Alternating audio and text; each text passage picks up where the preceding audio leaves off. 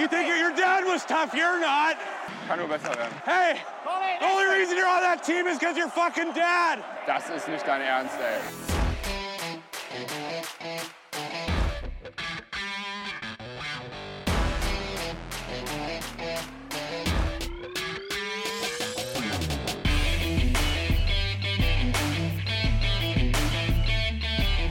Montagabend, kurz nach halb elf. Herzlich willkommen, liebe Leute, zu einer neuen Ausgabe Trash Talk, dem DEG-Podcast mit einer kleinen Sommerpausen-WM-NHL-Ausgabe im Duett. Schönen guten Abend, André.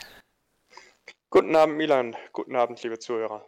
Ja, im Duett, weil wir heute nur zu zweit sind. Äh, der Daniel hat eine Zahn-OP gehabt heute, glaube ich. Äh, äh, blöde Geschichte. Gute Besserung, Daniel, an der Stelle. Gute Besserung. Und Lars ist auch verhindert, deswegen nur zu zweit. Und ähm, wie äh, so oft an dieser Stelle, André, wie ist es? Oh, soweit, so gut. Ähm, ich meine, wir haben ein ungerades Jahr. Normalerweise ist da im Sommer Sommerloch äh, hoch unendlich. Und dieses Jahr Eishockey-WM, Europameisterschaft kommt, Olympische Spiele vielleicht, Europameisterschaft äh, U21. Also es, es ist viel geboten, es gibt viel zu reden, zu gucken, zu machen, zu tun. Heißt, die Zeit bis Weihnachten ist gefühlt kürzer als sonst. Sehr zufriedenstellend. Das ist sehr schön. Ähm, Eishockey-WM, hast du das Spiel heute gesehen nebenbei? Oder warst du zu sehr auf deine Arbeit fokussiert? Ich war sehr auf meine Arbeit fokussiert und war dann sehr auf Einkaufen fokussiert. äh, deswegen ist das Spiel leider an mir vorbeigegangen. Aber ein 0 zu 2 gegen die von Rick Goldmann als tatsächlich läuferisch stärkste Nation eingeschätzte USA ist eine Niederlage, aber ein gefühltes Unentschieden, weil gegen die Jungs, die ja auch dann doch halbwegs okay ausgestattet sind, was NHLer betrifft, klingt erstmal gar nicht so schlecht. Hast du das Spiel verfolgen können? So auszugweise nebenbei. Ich hab, hatte es auf dem Handy laufen und das Handy dann auf dem Schreibtisch liegen im Büro. Ähm, ähm, ja. Wie, wie formuliere ich das jetzt am besten? Ähm, die deutsche Mannschaft hat nicht schlecht gespielt, aber irgendwie, es fehlte irgendwie so, so wie in den letzten Spielen schon an Kreativität auf, auf der Center-Position, im, im Spielaufbau. Und die Schüsse, die sie genommen haben, die waren alle schlecht. Entweder aus schlechten Positionen oder direkt den vor einem stehenden Verteidiger angeschlossen geschossen oder so. Ähm, ich, ich möchte nicht den Expected Goals Wert der deutschen Mannschaft sehen von dem Spiel. Der war, glaube ich, ziemlich miserabel. Ähm, ich glaube, sie hatten mehr Schüsse als die, als die Amerikaner. Aber sie haben einfach aus ihrer optischen Überlegenheit viel zu wenig gemacht und ähm, ja, haben dann einmal gepennt hinten, haben das 0-1 kassiert und dann äh, ein paar Sekunden vor dem Ende noch das zweite ins leere Tor. Und ähm, dann war die Messe gelesen und jetzt auch Deutschland morgen im Endspiel gegen Lettland. Ähm, auf jeden Fall zwei Punkte zum Weiterkommen. Ja, das äh, hältst du das für möglich, Milan, die zwei Punkte morgen einzufahren? Das wird schwer. Das wird sehr schwer. Ich ähm, habe die Letten, ich glaube, gestern oder vorgestern gesehen gegen Finnland und das war schon brutal stark, muss ich sagen. Körperlich sehr stark. Du kannst dir den Kader der, der, der Letten so ein bisschen vorstellen. Äh, 22 Mal Patrick Busasch. Nee, nicht, nicht, nicht Busasch, wie hieß er, unser Nette? Äh, Rihards Bukarts. 22 Mal Hiats Bukarts, aber äh, davon auch 10, 11 Mal in ein bis zwei Stufen besser. Läuferisch und technisch. Also die gehen brutal hart auf den Körper. Es gab da einige Szenen, wo die, die finnischen Spieler kopfüber auf die Spielerbank geschickt haben. Ähm, das wird richtig unangenehm und das wird ähm, kein, kein leichtes Spiel. Ja, das, das äh, steht zu befürchten, aber also für meine Begriffe war eigentlich vor Turnierbeginn schon klar, dass das Spiel gegen Lettland das Entscheidende ist, einfach weil man mit denen seit Jahren auf Augenhöhe agiert. äh, die Letten sehr tief, sehr ausgeglichen besetzt sind und deswegen auch ein sehr undankbarer Gegner ist. Wir können froh sein über die Punkte, die wir jetzt gesammelt haben. Äh, haben den Vorteil, wir können auch noch Kasachstan überholen, die heute schon ihr Spiel äh, ihre, ihre Hauptrunde abgeschlossen haben und im Moment vor uns stehen. Kaum zu glauben eigentlich als Aufsteiger. Ähm, deswegen. Ja, aber, aber bei, der, bei der kasachischen Mannschaft ähm, musst du auch bedenken, ich glaube, die bestehen zu einem ganz, ganz großen Teil aus einer eingespielten KHL-Mannschaft. Tatsache, spielen die alle bei einem Verein? Ziemlich viele, ja. Da spielt zum Beispiel auch ein Jesse Blacker mit. Ja, ich, die, die Kasachen, die, also, äh, wenn man, wenn man sich so mal umguckt, äh, in den äh, mittleren Schichten des Welteishockey, so BWM, CWM, äh, da, da, sind ja dann auch Israel dabei, da, ist, äh, da sind Nationen dabei, die man da gar nicht erwartet, aber auch mit Spielern, die man nicht erwartet, die jetzt auch vom Namensklang nicht typischerweise mit dem Land verbunden werden, für das sie spielen. Ähm, da gibt es die ein oder andere Überraschung, wie zum Beispiel besagten Jesse Blacker. Genau. Ich muss einmal kurz in den Kader schauen. Einen Moment. Der kasachischen Mannschaft.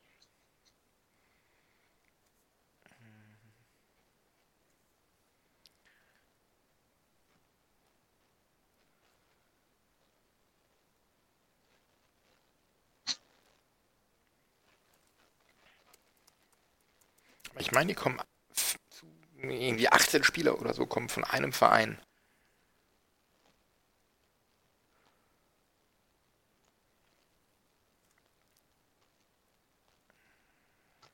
Irgendeine eingespielte KHL-Truppe ist das im Grunde, die wohl auch schon über einen längeren Zeitraum alle zusammenspielen. So, ja, Baris Nur Sultan. 1, 2, 3, 4, 5, 6, 7, 8, 9, 10, 11, 12, 13, 14, 15, 16, 17, 17 Spieler. Uh, das äh, reicht für ein komplettes Team, mehr oder weniger. Ja, ja, gut, das ist, das hilft natürlich sehr, wenn du eingespielt bist. Ähm, eigentlich, eigentlich so ein richtiger Life-Hack. ähm, Hockey-Hack vielmehr. Das ist ja, das ist eine wilde Idee, aber mein Gott, wenn es klappt. Ja. Ich meine, ist ja nicht wie bei Comunio, dass du höchstens vier Spieler aus einem Verein haben darfst. Ähm, das hat ja auch Nationalmannschaften, auch deutsche Nationalmannschaften, teilweise stärker gemacht, als sie waren, dass eigentlich äh, äh, ich bin jetzt gerade im Fußball, dass da teilweise alle bei Bayern einfach gespielt haben. Äh, bis auf zwei, drei Hansel. Genau. 74 zum Beispiel hat so einen Bayern und einen Gladbach-Block. So, und auf einmal spielst du mit den eigentlich spielerisch und taktisch völlig überlegenen Niederlanden äh, auf Augenhöhe im Finale. Aber das ist eine andere Geschichte. Jetzt versuche ich gerade herauszufinden, auf welchem Platz denn Baris Nur Sultan abgeschlossen hat in der KL, aber ich finde es gerade nicht.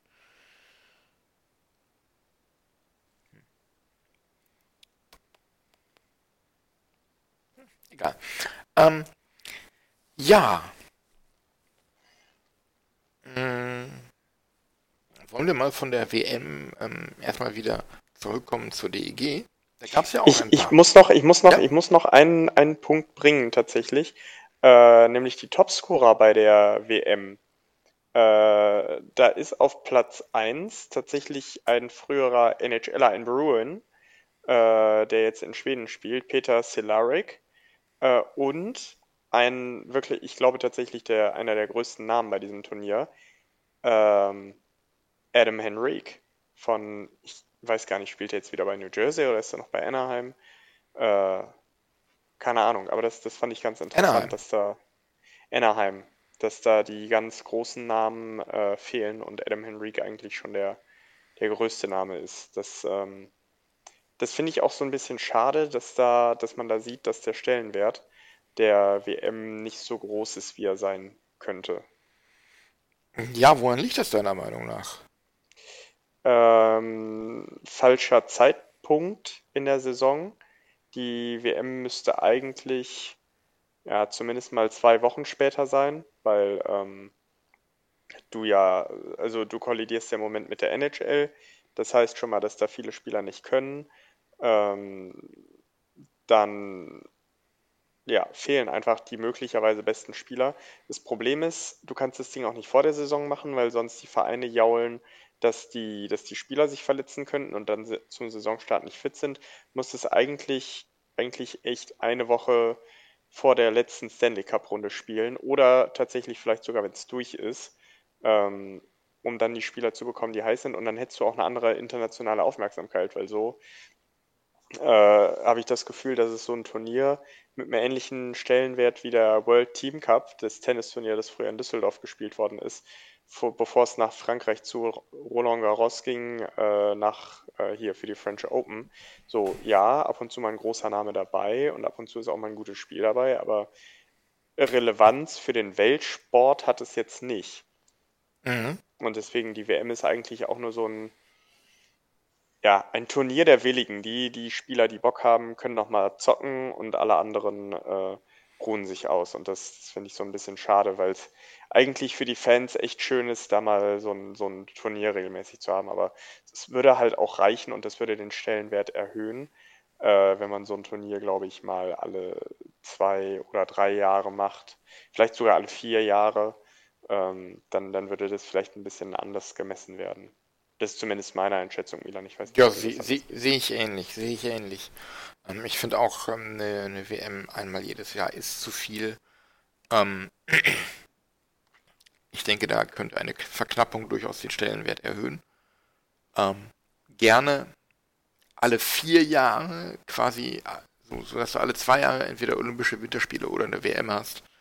Das finde ich eigentlich ganz, ganz nett. Aber ich glaube. Ja, das ist, das ist eine schöne Idee. Schön im Wechsel mit den Olympischen Spielen. Ja, genau. Ähm, aber ich glaube, das wird die IHF nicht mitmachen. Einfach, äh, weil sie, wie man immer wieder hört, auf die Einnahmen angewiesen sind.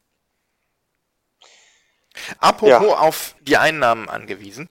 Ähm, vor ein paar Wochen wurde bekannt, dass Justin Applecader in die Schweiz wechselt. Zum EV Zug. Mhm. Ähm, ich fürchte jedoch, nach dem, was äh, da heute passiert ist, was ich da heute im Spiel gegen die Deutschen gesehen habe, der EV-Zug wird äh, erstmal keine Freude an ihm haben. Ähm, Warum? Was ist passiert? Er ähm, wollte Corbinian Holzer checken im Vorcheck hinter dem deutschen Tor an der Bande, aber Corbinian Holzer ist ausgewichen, sodass äh, Justin Applecader einmal äh, mit dem Kniefeuern in die Bande geknallt ist. Und ähm, oh. Er ist dann in die Kabine und kam nicht zurück und hat das linke Bein nicht belastet. Und das sah auch nicht sonderlich schön aus. Ja, gut, Knie ist nicht günstig für einen Eishockeyspieler. Nein. Generell für einen Sportler, glaube ich. Ja, das stimmt. Das ist, das, ja, tut den wenigsten gut. Aber das ist, ja, das ist übel, weil es ist ein, eigentlich ein fähiger Spieler. Ähm, ich finde es auch interessant, dass der nicht mehr NHL spielt. Ich weiß gar nicht, wie alt er ist. Ähm, glaube, so alt ist er noch gar nicht. Ist so ein, so ein Aggressive Leader so ein bisschen, ne? Ja, genau, deswegen. Und der, der hat eigentlich, der würde Detroit in, in deren aktueller Situation gut tun. Äh, 34 ist der schon. Oh, man soll es nicht glauben. Ähnlich wie übrigens ein ähm, Moritz Seider, der ja in Schweden Verteidiger des Jahres geworden ist.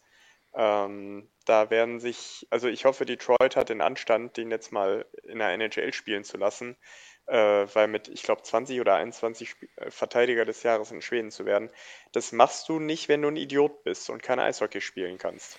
Nee, der ist ähm, bärenstark, äh, ist, ist physisch enorm stark und ähm, viele gute Entscheidungen.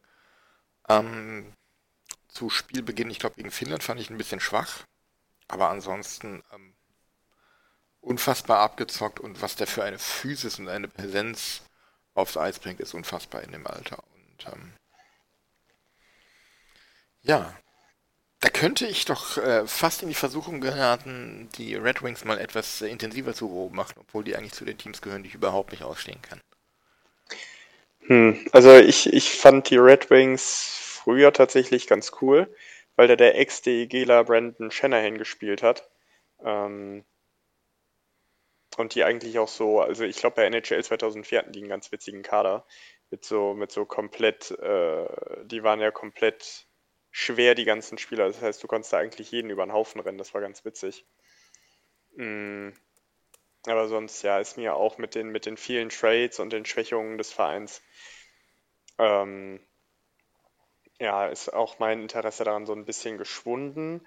Äh, gleichwohl ich sagen muss, dass dieser Panik-Mantha-Trade für Detroit echt viel wert war, äh, weil auch ein gewisser Anthony Mantha bei den Washington Capitals äh, fünf Spiele gemacht hat. Hat sich richtig gelohnt, der Trade. äh, aber dazu später mehr. Ja, ähm, ich muss sagen, ähm, Detroit, ähm, als ich zum ersten Mal so wirklich aufmerksam wurde auf die NHL, das war ähm, in der zweiten Hälfte der 90er Jahre. Und ähm, da gab es ja eine, eine gewisse Rivalry und ich ähm, war dann eher auf der anderen Seite der Sympathie. Du warst Also, eher auf der Seite von Colorado. Genau. Und ähm, daher ähm, mochte ich Detroit dann nicht so. Weil ich, ich war damals schon ein riesiger Fan von Patrick Roy, bin es heute immer noch.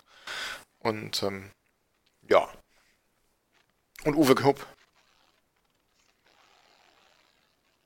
Ja, das, das ist ja, das kann man ja. Das war, glaube ich, der erste Deutsche, der, der die NHL gewonnen hat damals. Ne? Stanley Cup gewonnen. Er hat sogar das, das entscheidende Tor geschossen.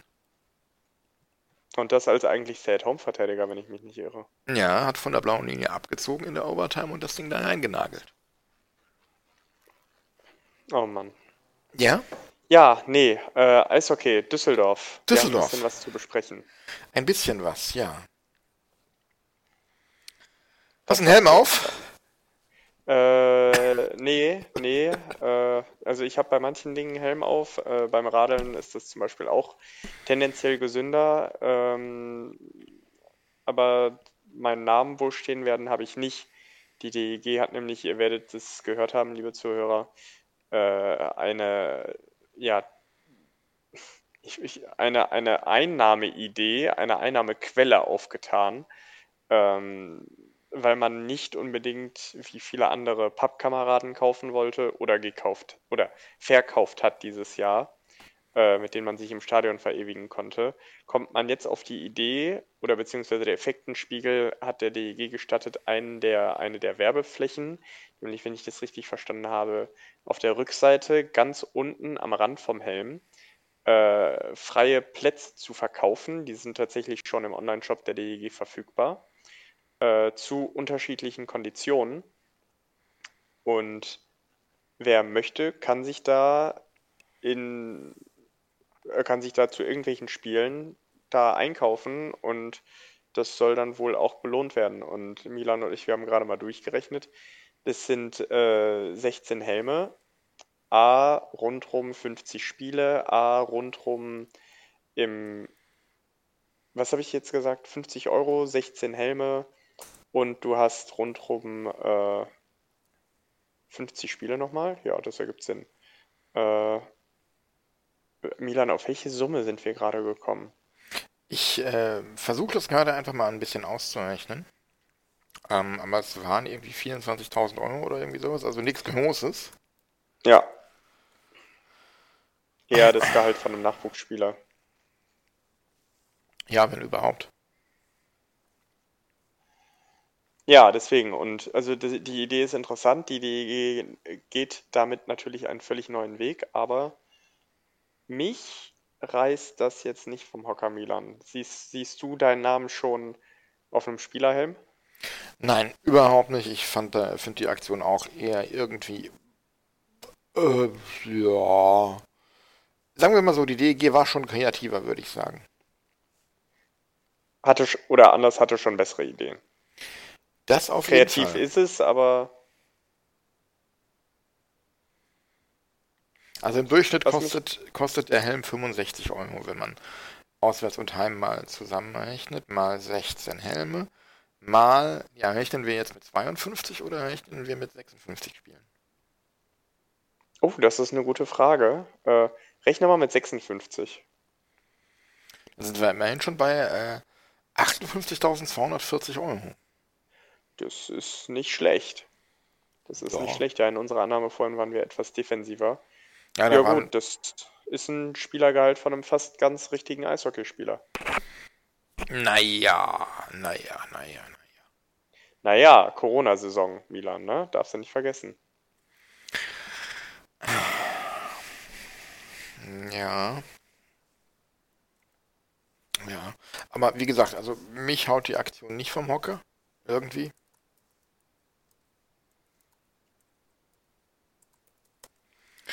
Mal gucken, vielleicht überlege ich mir da auch noch irgendwas, wenn es mal gegen äh,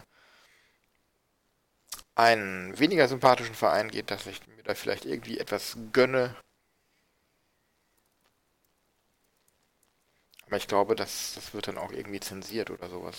Könnte ich mir zumindest vorstellen, in gewisser Weise, dass man da nicht irgendwie. Was hast du vor? Keine Ahnung. Aber man hat ja eh nur 16 Zeichen. So viel geht da ja nicht. Wie viele Buchstaben hat Kühe, Schweine, Iserlohn? Zu viel. Aber da kann man ja den Hashtag Sicher? KU. Ja. Es dürfen ja nur 16 Zeichen sein, mit Leerzeichen. Nee. Leerzeichen IEC. Passt Kühe, Schweine, IEC. Gern geschehen, liebe Zuhörer. Oder einfach nur den Hashtag äh, Kuschis. K-U-S-C-H und I-S. Auch schön. Ne? Kühe, Schweine, äh, Kuschis. Also, ihr versteht das. Es, ist, es funktioniert geschrieben besser als gesprochen. Ähm. Nee, also werde ich gar nicht mit warm. Und ich glaube, ich hätte mir dann lieber einen Pappkameraden gekauft oder irgendwie, keine Ahnung. Bernie Sanders Ja. mit seinen Mittens, seinen Handschuhen da in, in DEG-Trikot gesteckt und dahin. Hätte ich auch oder so. gerne gesehen. Hätte ich gerne gesehen. Ja. Wäre eine schöne Idee gewesen. Schade Schokolade. Ähm. Und vielleicht irgendwelche Anti, Anti-Red Bull-Sprüche, wenn es gegen München geht oder so auf die Helme. Das fände ich, das fände ich charmant. Aber wie gesagt, ich glaube, da wird die DEG dann gucken, dass das, dass sowas eben nicht vorkommt. Ja. Ja, aber ähm, Helmhelden sind ja nicht die einzigen Neuigkeiten, die es um die DEG gibt. Ähm, Alex Bartner, Barter und Nick Geithner bleiben. Alex Bartner. Barter, Barter. Geil. Alle, nee, nee, ihr habt's alle gehört. Alex Bartner. Ähm, Cousin dritten Grades übrigens äh, äh, von, von äh, Drew Barrymore. Ähm, ja, nee, unser Kapitän Alex Barter hat nochmal ein Jahr drangehangen. Äh, Finde ich gut. Er ist der Mann an der Position, den wir brauchen. Ähm, ich, bevor ich dich jetzt frage, ich finde die Verlängerung absolut sinnvoll und wichtig, äh, weil Führungsspieler kannst du dir nicht backen und Bartha ist genau der Mann, den wir nächstes Jahr brauchen. So, aber äh, Nick Geithner haben wir auch noch, wollen wir nicht unter den Tisch kehren. Äh, auch hier bin ich eigentlich recht angetan davon. Also hat einen Sprung gemacht, hat auch mehr Verantwortung übernommen und äh, jetzt bin ich mal gespannt, wie das aussieht, wenn der Junge mehr Eiszeit bekommt, weil dann, äh, dann sehen wir, wie gut er ist und wie talentiert er wirklich ist. Äh, deswegen auch hier eine, eine gute Option genutzt, äh, den Jungen in Düsseldorf zu behalten. Das war, aber das war, das war für mich auch logisch und, und in Düsseldorf kann er jetzt auch in Ruhe den logischen nächsten Schritt machen. Ja, dem habe ich soweit nichts hinzuzufügen. Äh, hinzuzufügen hatte allerdings die DEG etwas, beziehungsweise jemanden zum neuen Kader. Es gab zwei Neuzugänge in den letzten Wochen. Einer davon ist Stephen McAuley, der kommt von den Löwen Frankfurt aus der DL 2. Ich finde tatsächlich, ein Zweitliga-Scorer, einen gescheiten zu holen, ist eine gute Sache. Das werden noch mehr Vereine versucht haben in der DEL. Und bei uns, mein Gott, lass den Jungen erste, zweite, dritte Reihe spielen, wird sich finden. Vielleicht hat er richtig Talent, vielleicht ist er ein guter Griff und wenn nicht, ähm, Worst Case reiht er sich in eine lange Reihe vieler Spieler ein, die hier ein oder zwei Jahre gemacht haben. Und dann geht es für ihn und für die DEG weiter. Aber ähm, ich finde, es ist jedem Spieler erstmal gegenüber unfair, da abzukotzen in den, in den Kommentarspalten, äh, dass man hier nicht die Top-Torjäger aus Europa oder der AHL oder sonst woher holt. Wir haben keinen großen privaten Mäzen mehr hinter uns. Und deswegen sage ich, mein Gott, ist ein, ist ein fertiger Spieler im besten Eishockey-Alter. Lass den Jungen mal machen. Lass unser Management mal machen. Die haben gute Spieler bisher geholt, auch einige geholt, die man gar nicht auf dem Schirm hatte, die hier mega abgeräumt haben. Äh, Jaden Deschano, John Henryan, gute Jungs. Es wird schon passen, oder Milan? Ja, ich, ich denke, wir werden äh, kommende Saison und vielleicht auch in den Jahren danach keine großen Sprünge mehr machen. Und ich glaube auch, dass ähm, ähm, diese, diese sportliche Entwicklung, diese, diese, ich nenne es mal wirtschaftliche Vorsicht, auch daher kommt, dass man, wenn ich diesen, diesen Facebook-Fan-Talk da von ähm, ähm, Fahida und Herrn Wirz richtig verstanden und im Kopf habe, davon ausgeht, ähm, dass man ganz konservativ plant und davon ausgeht, dass man eine weitere Saison komplett ohne Zuschauer wird spielen müssen. Was natürlich dann im weiteren Verlauf der Saison äh, ein Vorteil sein kann, wenn dann doch Zuschauer kommen sollten, dass man, dass dann jede Einheitskarte und jede, jedes Trikot, jeder Schal, den man verkauft, eine Zusatzeinnahme ist. Von daher finde ich das eigentlich aus, aus Sicht der wirtschaftlichen Vernunft her und auch mit Blick auf die Unwägbarkeit dieser Pandemie ähm, eigentlich die, die beste und vernünftigste Herangehensweise. Ja, das sehe ich tatsächlich ähnlich. Hast du übrigens mitbekommen, was die Montreal Canadiens abgerissen haben, als die, als die wieder äh, Zuschauer in die Halle lassen konnten, wo du gerade, wo du es gerade sagst? Nein, was denn? die haben Mondpreise genommen, da wird dir schwindelig. Das, war, das, waren, das waren Resales. Okay, aber. Diese dreieinhalb bis 4.000 Dollar oder sowas, die man da gesehen hat. Aber nichtsdestotrotz, wie krank bitte. Ja. Also in ein paar hundert Kilometer südlich in Raleigh bist du für 80 Dollar zum Playoff-Spiel gekommen. Ähm, Stephen Olli, was meinst du denn, welchen Platz in der Scorerliste hatte er vergangene Saison? In der DL2? Ja. Keine Ahnung, Platz 5? Nicht ganz. Platz 45. Das ist nicht so weit oben, wie ich dachte. 40 Scorerpunkte hat er geholt. Was ja jetzt nicht schlecht ist, aber ich dachte, ich hätte nicht gedacht, dass man damit in der DL2 so weit unten ist. Hm, warte, lass mich mal kurz gucken. Total Points.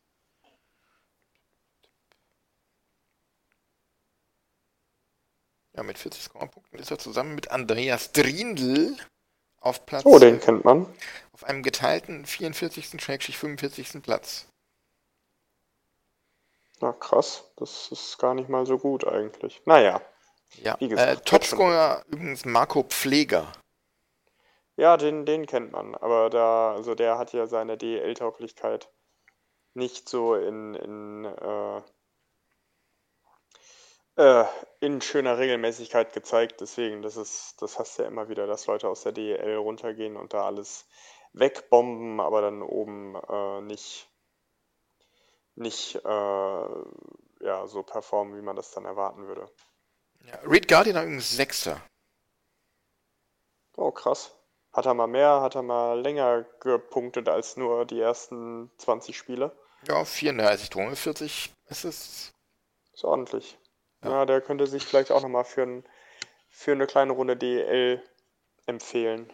Möglicherweise, genauso wie Dylan Ruck. Der tatsächlich auf Platz 4 gelandet ist. Ich bin ja erschüttert. Ja, ich gut, weiß, aber der ist ja auch tatsächlich nur in der DL2 gelandet, weil er tatsächlich körperlich ein Wrack war an einem gewissen Punkt und dann seine Leistung nicht mehr gebracht hat. Kurt Davis, kennst du ihn noch? Ja, ich habe tatsächlich ein Game One-Trikot von dem. Kurt Davis ist 21. der Scorerliste. Nicht schlecht. ah, die DL2. Spannend. Spannende Liga. Ähm, ja, dann haben wir noch den Herrn Trinkberger dazu bekommen. Ja, also toller Name, finde ich echt sehr sympathisch. Äh, bringt auch, glaube ich, ein bisschen Größe und Reichweite mit. Deswegen gerne, warum nicht? Junges Talent. Ja, passt, passt gut ins Bild, kann bei uns seine, seine 15 bis 20 Minuten machen. Gute Sache. Gut, Ja. gut eingekauft. Ja. Aber dann denken, äh, you can't win on talent alone. Das stimmt, deswegen bedarf es viel harter Arbeit. Und deswegen haben wir Alex Barter. Genau. Wen wir allerdings nicht mehr dabei haben, ist ähm, oder sind Eugen Alanov, Patrick Busasch, Matt Carey, Jerome Flake, Matthias Fromm, Johannes Johannessen und Kenny Olymp. Ja, ähm, also ich hatte das ja in der letzten oder vorletzten Folge gesagt. Flake ist für mich jemand, der gute Vorlagengeber braucht. Der ist ein super Eishockeyspieler, ist aber auch auf gute Vorlagengeber angewiesen. Und mit dem Kader, den Ingolstadt gerade aufbaut, Heide Röslein, äh, also wenn er wirklich einen perfekten Nebenmann bekommt, macht er, ich schätze, 25 Hütten dieses Jahr. Äh, wenn der gescheit im Slot angespielt wird, wenn er gescheit freigespielt wird, ähm, dann, dann reißt er da alles ab und das freut mich richtig für den, weil der in Düsseldorf gute, ehrliche Arbeit geleistet hat, sich nie was zu Schulden hat kommen lassen, wenig Strafen gezogen hat, gleichzeitig Körper und Reichweite genutzt hat. Ähm, guter Typ, ich habe mit ihm ein, zwei Sätze gewechselt, wie gesagt, bei dem DEG-Pokerabend. Guter Typ, guter Spieler, ähm, der sich vielleicht auch nochmal für die Nationalmannschaft empfehlen kann. Äh, Kenny Olymp ist, glaube ich, warte. Halt, darf ich der? einmal kurz, Der- einmal kurz ja, zu, zu ja, ja, Flake? sorry. Ich habe nämlich gerade den Kader von Ingolstadt offen. Flake auf rechts. Ähm, auf links äh, Daniel Pieter und dazwischen Louis-Marc Aubry. Irgendwie sowas, ganz, ganz pervers, ganz geile Reihe. Überall sonst wahrscheinlich die erste sogar. Ähm, also Ingolstadt, da habe ich keinen Bock drauf, gegen die zu spielen. Das kann auch, also mit der Offensive machen die auch zweistellig Tore. Ja, und dann äh, zu, zu dieser ersten Reihe dann in der Verteidigung Matt Bodie und Ben Marshall. Ja, äh, gute Nacht, Marie. Ja, also da, da werden sich einige ziemlich umgucken. Ja. Ja, aber du warst bei Kenny Olymp.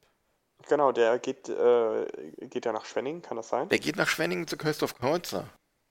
Ja, der wird wissen, was er an ihm hat. Äh, gleichzeitig aber muss Kenny Olym nach den letzten anderthalb Jahren bei uns echt zeigen, dass der es noch drauf hat. Weil, okay, ja, er ist eigentlich ein klassischer Two-Way-Attacker, ähm, arbeitet wirklich sehr gewissenhaft nach hinten, macht viele, macht lange Wege. Ähm, aber sein Scoring-Touch ist ihm so ein bisschen abhanden gekommen und vielleicht tut ihm da die kleine Eisfläche gut in Schwenning. Mm, Aber trotzdem, also ich finde es okay, dass man sich da nicht bei der DEG zerstört hat, um den zu halten. Mm, Eine ähnliche Meinung habe ich tatsächlich bei Johannes Johannessen. Ähm, hat sich gut entwickelt, aber hätte mehr werden können, also hätte ich mehr erwartet. Äh, Matthias Fromm, auf den hat man sich, also ich weiß gar nicht warum, aber ich hatte das Gefühl, auf den haben sich die Leute echt gut eingestellt, relativ zügig. Ähm, weil der, der hat jetzt bei der WM auch wieder eine geile Hütte gemacht, paar Schritte Anlauf genommen und dann richtig schön das Ding reingesniped. Ähm, finde ich, finde ich schade, hätte ich gern noch bei uns gehabt. Äh, Niklas Jensen nach Berlin war ja vorher schon klar, okay. Äh, wen hatten wir jetzt noch? Äh, Eugen Alanov, schade. Hätte ich gerne bei uns in der zweiten Reihe gesehen, vielleicht mit einem, ba äh, mit einem Barter zusammen. Ähm, aber der, der wird wahrscheinlich auch mit seinen Fähigkeiten, gerade mit den technischen Fähigkeiten, einen guten anderen Verein finden. Äh, und dann war da noch Maxi Kamera. Ähm, bei Ja, den hatten wir das letzte Jahr ja schon. Der geht ja Ach, nach den- Köln. Aber den- du, du hast okay. noch, wir haben noch Matt Carey und Patrick Busasch. Ja, Patrick Busas äh, fand ich, ist also Rollenspieler in Unterzahl, aber ähm, ich habe, ich teile, also der Typ ist super, der Mensch ist super, ich teile für den Eishockeyspieler nur eingeschränkt die Begeisterung. Und Matt Carey hätte uns gut zu Gesicht gestanden, hat aber sicherlich, also ich glaube, in der DEL 2 wird er richtig abreißen, in der DEL so zur Füllung als, als Ausländerstelle. Warum nicht? Ja. Wie siehst du die Abgänge denn, Milan? Ich würde das alles im Grunde so unterschreiben. Ähm, für mich ähm, der, der schwerste Verlust ist in der Tat Matt Carey, den hätte ich gern noch gehalten, weil er hat einen guten zurück zum Tor gehabt, äh, hat einen guten Schuss gehabt. War, hatte auch die richtige Portion Gift, die man möglicherweise gebrauchen kann in der Situation, in der wir nächstes Jahr sind. Ähm, ich glaube, der tut mir von diesen Abgängen am meisten weh. Ja, das, das kann ich mir sogar vorstellen, dass du da recht hast. Ähm, den hätten wir wirklich gut gebrauchen können. Aber das trifft auf den einen oder anderen Spieler zu. Äh, hatten wir eigentlich schon über Luca Zitterbart gesprochen? Ich glaube nicht. Ich glaube ja, nicht. Luca Zitterbart aus äh, Du freust dich Milan München. Monster. Hm. Ja, man, man sollte den Effekt nicht unterschätzen, den, den so ein Rockstar haben kann. Ähm, also finde ich gut, ist glaube ich auch U23-Spieler noch. Äh, bringt aber trotzdem Erfahrung mit, also warum nicht? Dritte Reihe, vierte vielleicht, kann sich für die zweite mal empfehlen. Und ich meine, die, die Red Bull-Schule ist halt auch keine schlechte, spielerisch. Ja, das, das ist wohl wahr. Ich schaue mir gerade unseren Kader an. Also im Tor haben wir Hane und Pankowski. Da denke ich, kommt vielleicht noch irgendein Junge als Nummer 3 dazu. Noch jünger. Noch jünger, ja. Ja, wer wechselt dem denn dann die Windeln? Ich mach's nicht. Du hast Erfahrung, du machst das, oder Daniel? Daniel, der, der ist äh, noch in der Übung. Ja, perfekt. Ja, so ist das, wenn man nicht bei den Folgen mitmacht. Auf einmal muss man Windeln wechseln. bei den Torhütern auf der Bank, ja. Ähm, ja, quite literally die Arschkarte gezogen. ah, herrlich. Ähm, ja, die Verteidigung ist, könnte ich mir durchaus vorstellen, komplett mit sieben Verteidigern. Da haben wir Karl Kemiski und Mark Zanetti als äh, Ausländer und dann Bernhard Ebner, Nick Geithner, Marco Nowak, David Hinkberger und Luca Zitterbart und das sind sieben. Und ich weiß nicht, ob da noch jemand dazukommt. Ja, doch. Also irgendwas, vor allen Dingen, da sind ja eigentlich keine Ausländerlizenzen weg. Ähm, ich denke, da, da wird noch, ähm, da wird noch ein bisschen was kommen. Vielleicht nicht so groß, wie sich das der manche erhofft, und dann wird wieder gepöbelt, weil einem zu Hause ja keiner zuhört und dann pöbelt man im Internet, wo es vielleicht doch irgendeine arme Sau lesen muss. Ja, und äh, aber schauen wir es uns an. Ich, ich äh, freue mich auf eine, auf eine emotional intensive Saison, weil es wirklich harte Spiele werden. Wenn wir führen, werden wir versuchen, das Ding irgendwie übers Ziel zu, zu wursteln. Ähm ich bin gespannt, was da noch so passiert und der Weg zur, zur neuen Eishockeysaison ist hoffentlich kurz. Wenn, wenn wir dann vielleicht unsere Vernunft finden und wieder gescheite Inzidenzen fabrizieren, aber Gut. Auch hier eine andere Geschichte. Ja. Ähm, jetzt hatte ich gerade so einen schönen Übergang. Ich habe den Faden verloren, als du mit den Inzidenzen anfiel. Da ähm, habe ich dich direkt, wie man heutzutage sagt, getriggert, ne? Na, Seit, seit ich äh, meinen mein Bill Gates 6G-Chip im linken Oberarm habe, äh, triggert mich das gar nicht mehr so sehr. Du hast heute aber auch ausgezeichneten Empfang dadurch, muss man wirklich sagen. Ja, das ist ganz fantastisch. Ja, vielleicht sollte sich Daniel auch mal impfen lassen, falls es noch nicht ist. ähm, ich kann jetzt auch mit meinem Oberarm äh, an der Kasse bezahlen. Ja, früher, früher ging das noch anders. Früher hat man dem, dem Kassierer dann äh, gezeigt, was man für einen riesigen Bizeps hatte und dann hat er Angst bekommen und man konnte einfach so raus. Aber heute, heute geht das alles mit Scan. Na, solange es ja, Milan, Bizeps ich weiß, auf dich trifft das, auf das nicht zu, aber.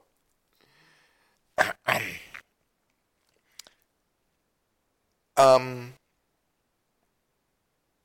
ja, wir waren ja gerade schon bei Ingolstadt, was die da sich so alles zusammen verpflichten. Ähm, zusammen verpflichten ist ein gutes Stichwort, denn ähm, abgesehen von der DEG und vielleicht Nürnberg habe ich so ein bisschen das Gefühl, dass ähm, in der DEL die Teams die Saison, ja nicht die Saison, die Pandemie für beendet erklärt haben und ähm, allesamt auf großer Shoppingtour sind. Und ähm, da wie bei ähm, der momentanen Freizeitgestaltung äh, Kapitän Unvernunft am Steuer steht. Ja, das, äh, also wenn man vor allen Dingen nach Iserlohn guckt oder nach Köln, die, ich weiß nicht, ob, ob die, ob die einfach, also ich glaube, die sind echt so ein bisschen lernresistent, die Jungs. Äh, Iserlohn, ich, ich weiß auch nicht, ob, ob die einen Bauernhof teuer verkauft haben da. Ähm, okay, wenn sie meinen, Be Berlin rüstet auf, äh, also da, da tut sich für mich rein nominell, bildet sich da gerade für mich so eine, so eine Top-4-Riege eigentlich. Äh, Berlin, Ingolstadt, München, Mannheim. Äh, danach kommt dann erstmal nix. Dann kommen, kommt so die Maschi Middle mit äh, Wolfsburg, die sich jetzt mit ähm, Mike Stewart einen super Trainer geholt haben, den ich, Harold Kreis möge es mir verzeihen, den ich so gerne in Düsseldorf gehabt hätte. Den hätte ich persönlich vom Flughafen abgeholt. Den hätte ich sogar aus, den hätte ich sogar irgendwo aus der Republik geholt. Wenn er in München ankommt, hätte ich gefahren. Wenn er sagt, der macht DEG, sofort Mike Stewart. Der perfekte Mann für einen unperfekten Kader, wo man richtig mit Kampf mal arbeiten kann. Weil, wenn du, wenn du einen Gegner nicht spielerisch schlagen kannst, musst du in seinen Kopf rein. Du musst dem Gegner hier und da wehtun. Und das wird mit einem Harold Price Kader nicht passieren. Ähm, und deswegen Mike Stewart wäre da, wär da schon, hätte ich schon gerne gesehen. Ähm, deswegen Wolfsburg wird er dabei sein, Köln wird er dabei sein. Äh, wen haben wir noch so an Unauffälligkeiten? Straubing wird er dabei sein. Schwenning könnte, könnte mal so gescheit um fünften, sechsten Platz spielen, glaube ich. Äh, wenn, das, wenn das alles funktioniert. Dann Bremerhaven wird da, wird da so im, äh, zumindest in der oberen Hälfte sein. Ja, und dann, dann äh, sind wir auch schon raus aus den blühenden Landschaften. Dann kommen so Dinger wie Augsburg, Nürnberg, Krefeld, Wir, äh, Bietigheim vielleicht.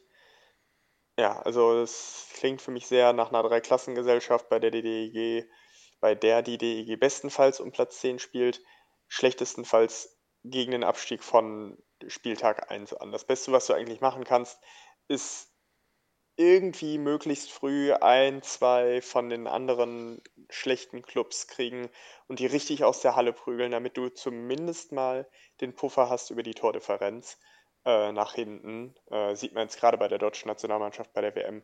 So mal einen richtig verprügeln äh, kann, kann hinterher ein gefühlter Punkt mehr sein. Ja, das ist, das ist, glaube ich, worauf es hinausläuft. Aber nochmal, ich, ich weiß nicht, woher die die Kohle alle haben. Ob die, keine Ahnung, vielleicht so lange in der Nase gebohrt, bis tatsächlich Öl gesprudelt ist. Ähm, ich ich habe dafür keine logische Erklärung. Und ich, ich kann nur hoffen, dass sich das Bild der Liga nicht schnellstens wandelt, wenn dann auf einmal äh, Iserlohn, Ingolstadt, vielleicht sogar Berlin, ähm, vielleicht noch irgendjemand die Segel streichen muss und wir da auf einmal nur noch zu 10 stehen, wie, wie, in einer, äh, wie im Amateurhandball, wo du dann auf einmal mitten in der Saison merkst, ach ja, schade, wir spielen eigentlich, wir haben so viele außer Konkurrenz, dass äh, wir irgendwie nur noch rumgurken und nur noch gefühlte Trainingsspiele haben. Also Huideldudel. Ähm, sehr, sehr gefährlicher Ritt auf Messers allerschärfster Schneide. Milan. Ja, das, das sehe ich alles ganz genauso. Und ähm, ich habe ein, ich glaube, ich habe es im, im, Vorgespräch vorhin schon gesagt, ich habe ein bisschen das Gefühl, dass ähm, Teams wie Iserlohn oder Schwenningen für diese Saison jetzt wirklich all in gehen und sagen, wir haben letzte Saison so wenig Kohle eingenommen, wir gehen jetzt all in für den maximalen sportlichen Erfolg, um so viel Kohle wie möglich in dieser Saison zu verdienen. Ob das wirklich nachhaltig ist, ob es von Erfolg gekrönt sein wird, keine Ahnung. Ähm, weil im Gegensatz zu äh, dem einen oder anderen Standort hat man kein Multimilliarden Euro oder Dollar Unternehmen dahinter, das ähm, jedweden Verlust aus der Portokasse ausgleicht und so einen, einen Wettbewerbsvorteil und, und Wettbewerbsverzerrung betreiben kann.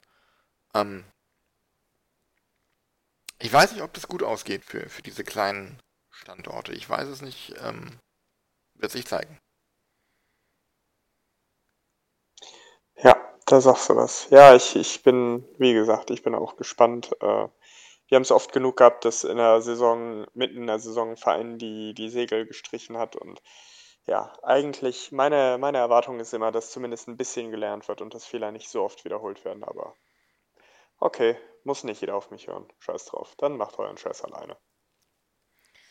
Genau. Äh, apropos Scheiß alleine machen. Kommst du mit ins Abenteuerland? Äh, ja, ist für mich zwar nicht das pure Vergnügen, aber Ja, hoffentlich wird es kein Seiltänzer aus? Ähm, das ist schon ein Titel mehr, als ich kenne. Ich habe ich hab mich dagegen immer verwahrt und äh, ich finde auch, pur Partymix ist, eine, ist die Zumutung an Musik. Also, äh, das war der Moment, wo Deutsch-Pop wieder schlecht geworden ist. Ähm, boah, Ich, da, ich oh, finde, auf den, Al auf, den, auf den ganz alten Alben haben die teilweise richtig gute Songs und Texte mit richtig guten politischen Messages da drin.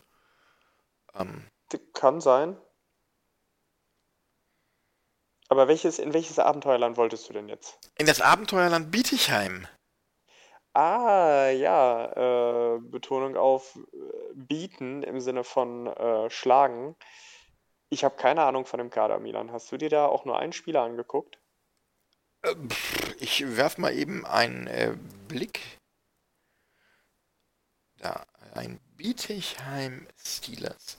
Solange nicht wieder ein Trikot haben, wo ein Porsche durch eine Metallplatte drauf fährt, ist alles gut. Ähm, aktuell haben sie für die kommende Saison ganze zwei Spieler unter Vertrag, beide Jahrgang 2001.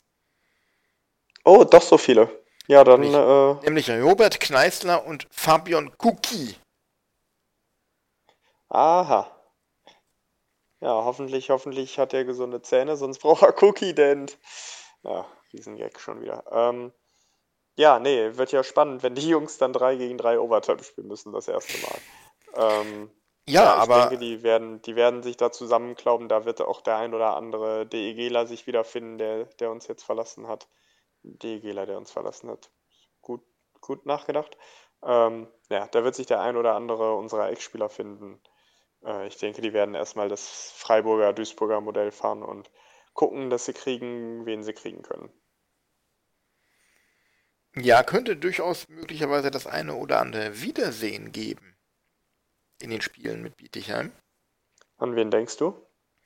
Ich denke an Alexander Peibisch Mhm. und ich denke an Tim Schüle. Oh, das ist überaus interessant. Das ist überhaupt überaus interessant, ja. Und ähm, dürfte spannend sein zu sehen, ähm, wen die Steelers dann im Falle eines einer Lizenzerteilung, sportlich aufgestiegen sind sie ja, ähm, halten, halten können, halten wollen und wen sie sich dazu holen. Weil, ähm, ja, das ist quasi, du hast dann damit 22 zusätzliche Spielerplätze in der Liga. Und ähm, ich bin gespannt. Sie werden einigermaßen versuchen, konkurrenzfähig zu, zu sein. Also werden sie mindestens auf unserem und dem Krefelder Niveau sich irgendwie ansiedeln wollen. Und ähm, ich könnte mir durchaus vorstellen, dass man dann den einen oder anderen längst vergessenen alten DL-Haudegen dann dort nochmal sieht. Zum Beispiel eben Dylan Ruck möglicherweise. Ja, das, äh, das kann ich mir auch vorstellen. Auch ein Tim Schüle, ich fand den nie so ganz schlecht, ne? Äh, ich fand das auch schade, dass er nicht in Düsseldorf geblieben ist damals. Ähm, Übrigens punktbester Verteidiger der Steelers ja, guck. mit 33 Punkten in 36 Spielen. Respekt.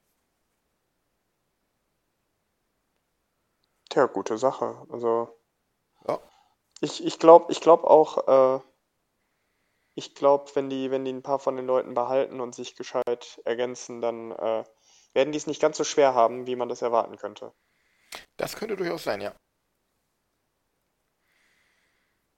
Alex Peibisch 37 Punkte. Okay.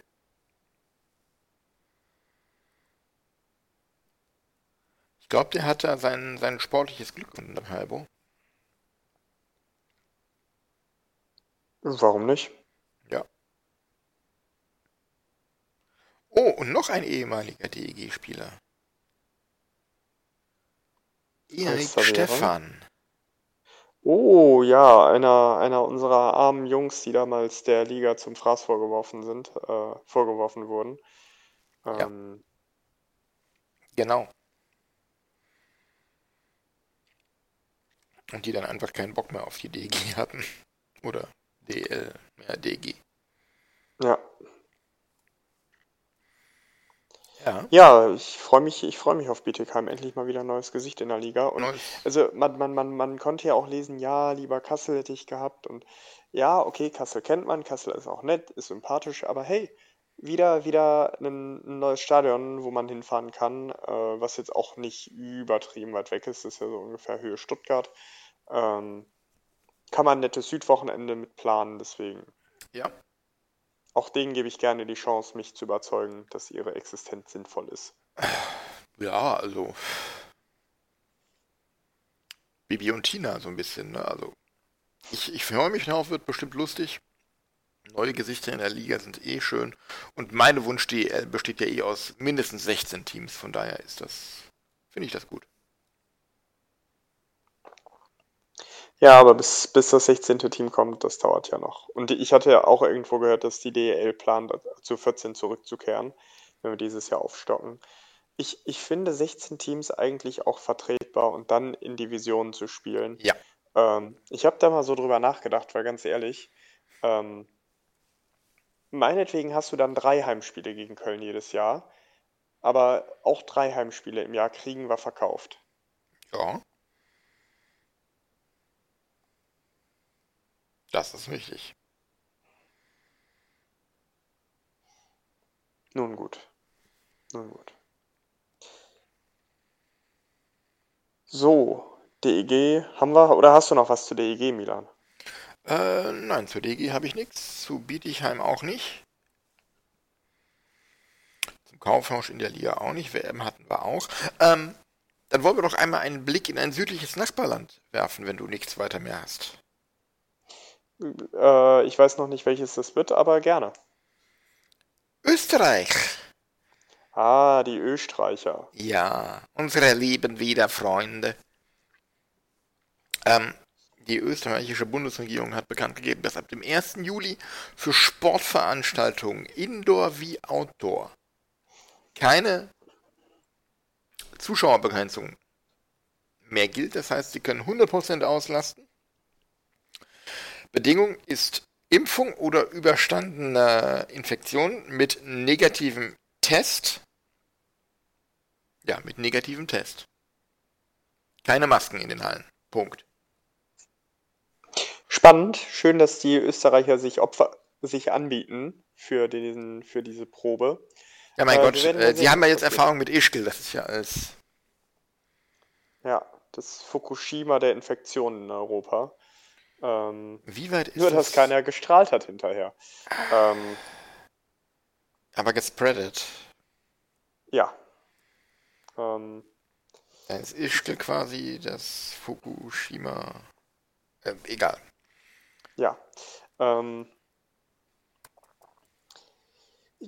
ja, ich, ich, also okay, sollen sie es machen. Ich bin froh, dass das hier nicht getestet wird, weil ich dem, ich der Entwicklung der letzten Wochen nicht traue. Ähm, ich finde es schön, wenn es funktioniert, das wäre traumhaft. Das wäre ein, wär ein Signal, wunderschön wie Weihnachten und Neujahr und Geburtstag zusammen.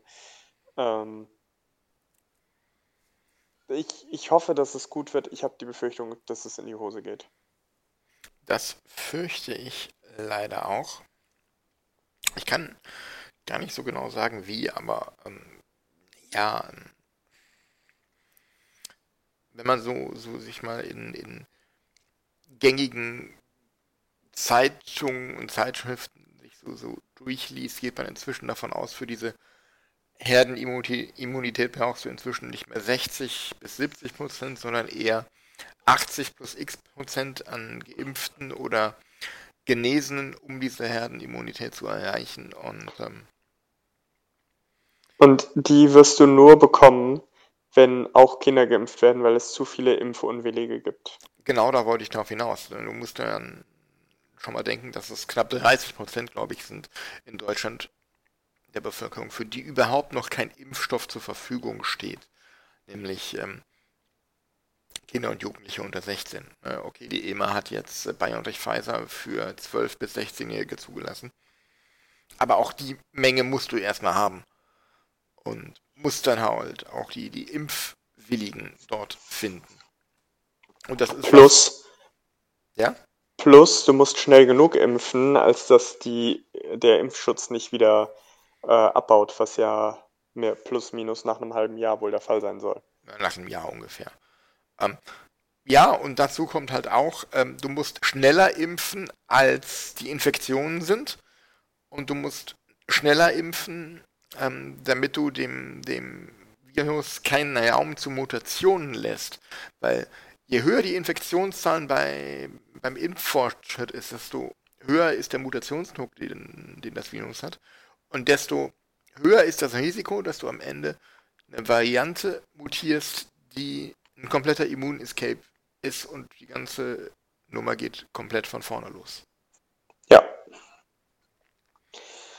Ja, und dann werden Länder wie China, wie Neuseeland, werden sich den Arsch ablachen, äh, die dann nämlich sagen, alles klar, ihr bleibt jetzt einfach zu Hause, liebe Bürger, oder wir machen unser, unser Inselstädtchen hier mal zu und dann ist bei denen das Thema wieder in einem Monat oder zwei durch und äh, wir gucken hier rum.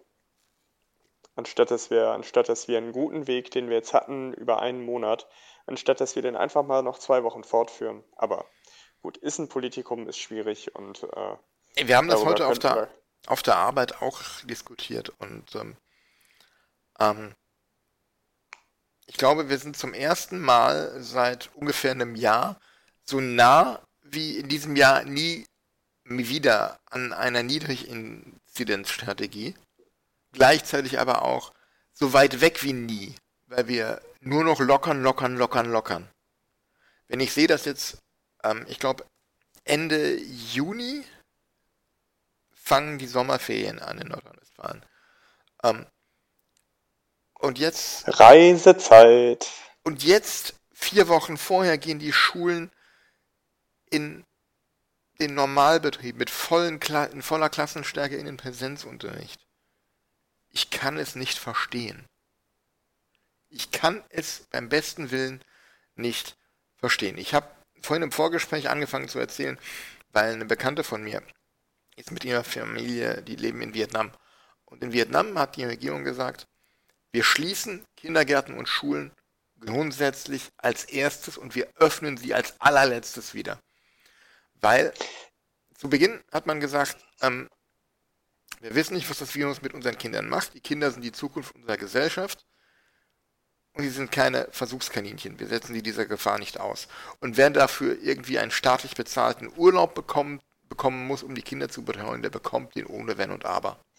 Und ich, ich verstehe zum Beispiel nicht, also ich habe im Moment das Gefühl, wir gucken jetzt, welche Maßnahmen helfen, welche Maßnahmen helfen nicht oder wo ist es egal, wenn Lockerungen passieren. Und wir haben jetzt festgestellt, FFP2-Masken überall und Testen und Ausgangssperre funktioniert. Und dann aber jetzt mehr oder weniger diese Sachen zu lockern und, und, und, und dann noch zu sagen, ja, hier übrigens Schulen machen wir auch wieder auf. Ja, das ist mutig, weil so musst du hinterher alles wieder zurückdrehen. Und statt dass du erstmal Stück für Stück die Sachen, die Sachen wieder zurückdrehst, um wirklich nachvollziehen zu können, okay, woran liegt es denn jetzt? Was sind die Masken entscheidend? Ja, bin ich mir sehr sicher, dass dem so ist. Ist das Impfen entscheidend? Sind die Tests entscheidend? Sind die geschlossenen Schulen entscheidend? Ähm, und, und wenn du das aber auch gescheit kommunizieren würdest, das ist doch eine, das ist doch eine Logik, die sich jedem erschließt eigentlich, wenn es jetzt keine Querdenker sind. Ähm, und, und ich verstehe das nicht, weswegen man jetzt mit der, mit der großen Schippe hier die Lockerungen verteilt, äh, zwei, zwei bis vier Wochen vor der Zeit. Mm. Und dann, dann guckt man sich nämlich im Oktober um Das ist nämlich unser großes Ziel, die Bundestagswahl. Dann gucken wir uns im Oktober oder September oder wann die ist um, stellen fest, oh, die Werte steigen wieder, oh, die Welle kommt. Ähm, und dann wird tatsächlich, dann werden tatsächlich falsche Entscheidungen der Politik mit Stimmen belohnt. Und das ist ganz fatal. Ähm, ich glaube zum einen nicht, dass man, wenn die Fallzahlen wieder steigen, das mit den Lockerungen in Verbindung bringen wird. Das macht man ja jetzt auch nicht oder hat man ja jetzt auch nicht gemacht. Da hat man dann gesagt, ja, das waren die Leute, die, die äh, in den Balkan geflogen sind oder sonst was, aber die Lockerungen waren das ja nicht. Mhm. Und zum anderen denke ich, ja, das ist in der Tat einfach nur Wahlkampf, die, die, die Lockerungen jetzt im Moment, damit der Jünter und die Elisabeth dann irgendwann sagen, oh, jetzt habe ich hier zwei Wochen, zwei Wochenenden schön im Café gesessen, Cappuccino und Apfelkuchen getrunken. Ah, danke, Armin, hast du gut gemacht. Seit gut dann meine Stimme Küsse. Tja. Nee, aber ähm, was, was, du, was du gesagt hast, ist, ist absolut richtig. Weil ähm, du hast gesagt, man muss das alles viel besser kommunizieren. Das ist das große Problem in dieser Pandemiepolitik der deutschen Bundesregierung, dass du die Leute einfach nicht abholst, dass du nicht erklärst, warum du etwas machst. Und dass die Leute es nicht verstehen, dass die Politiker es selber nicht verstehen. Ich habe vorhin geguckt, wir haben heute gemeldet äh, zweieinhalbtausend neue Infektionen in Deutschland, knapp. Was ein super Erfolg ist angesichts der Aprilzahlen. Richtig. Und wenn man jetzt mal überlegt, ähm, mit entsprechend harten Maßnahmen kann man es erreichen, dass sich Infektionszahlen innerhalb einer Woche halbieren. Das heißt, wir könnten, ähm, sagen wir, Maßnahmen brauchen zwei Wochen, bis sie Wirkung zeigen. Dann hätten wir in zwei Wochen ähm, 1250 hätten in drei Wochen dann noch 700 knapp. In vier Wochen wären wir bei 350 und dann wäre das Thema durch. Dann könnte man wirklich mit einer gezielten Test- und Isolationsstrategie daran gehen und jeden positiv getesteten isolieren mit allen Kontakten dazu. Zwei Wochen Quarantänehotel, bitteschön. Und fertig. Ja, dann unterbrichst du automatisch jede Infektionskette. Und wenn, wenn einer eines Haushalts positiv getestet wird, dann geht der ganze Haushalt präventiv in Quarantäne für zwei Wochen ohne Möglichkeit der Freitestung und fertig. Gehen in ein ja. Quarantänehotel, dass sie nicht einkaufen müssen und fertig ist der Lack. Ja, das und, wäre eine Möglichkeit. Ja, Aber gut. Ähm, wir waren bei Österreich. Äh, vollen, volle Hallen zum Start der äh, Eishockey League, wie sie glaube ich inzwischen heißt. Und volle Hallen gibt es auch in den NHL Playoffs im Moment. Teilweise zumindest. Ja. Ähm, ähm, Vegas zum Beispiel hat jetzt in den, in den Spielen gegen Colorado 100% Auslastung. Ja, hoffen wir, dass es kein Fehler ist. Ähm, da dann aber auch nur mit Maske und vollständig Geimpfte. Ja, das, das ist das Einzige eigentlich, wie es für meine Begriffe geht. Ähm, ja. Ich, ich freue mich, wenn es möglich ist. Es ist ein super Zeichen, wenn es funktioniert. Ähm, ich, ich würde jetzt einfach mal abwarten, wie sich, wie sich das entwickelt. Ja. Ähm,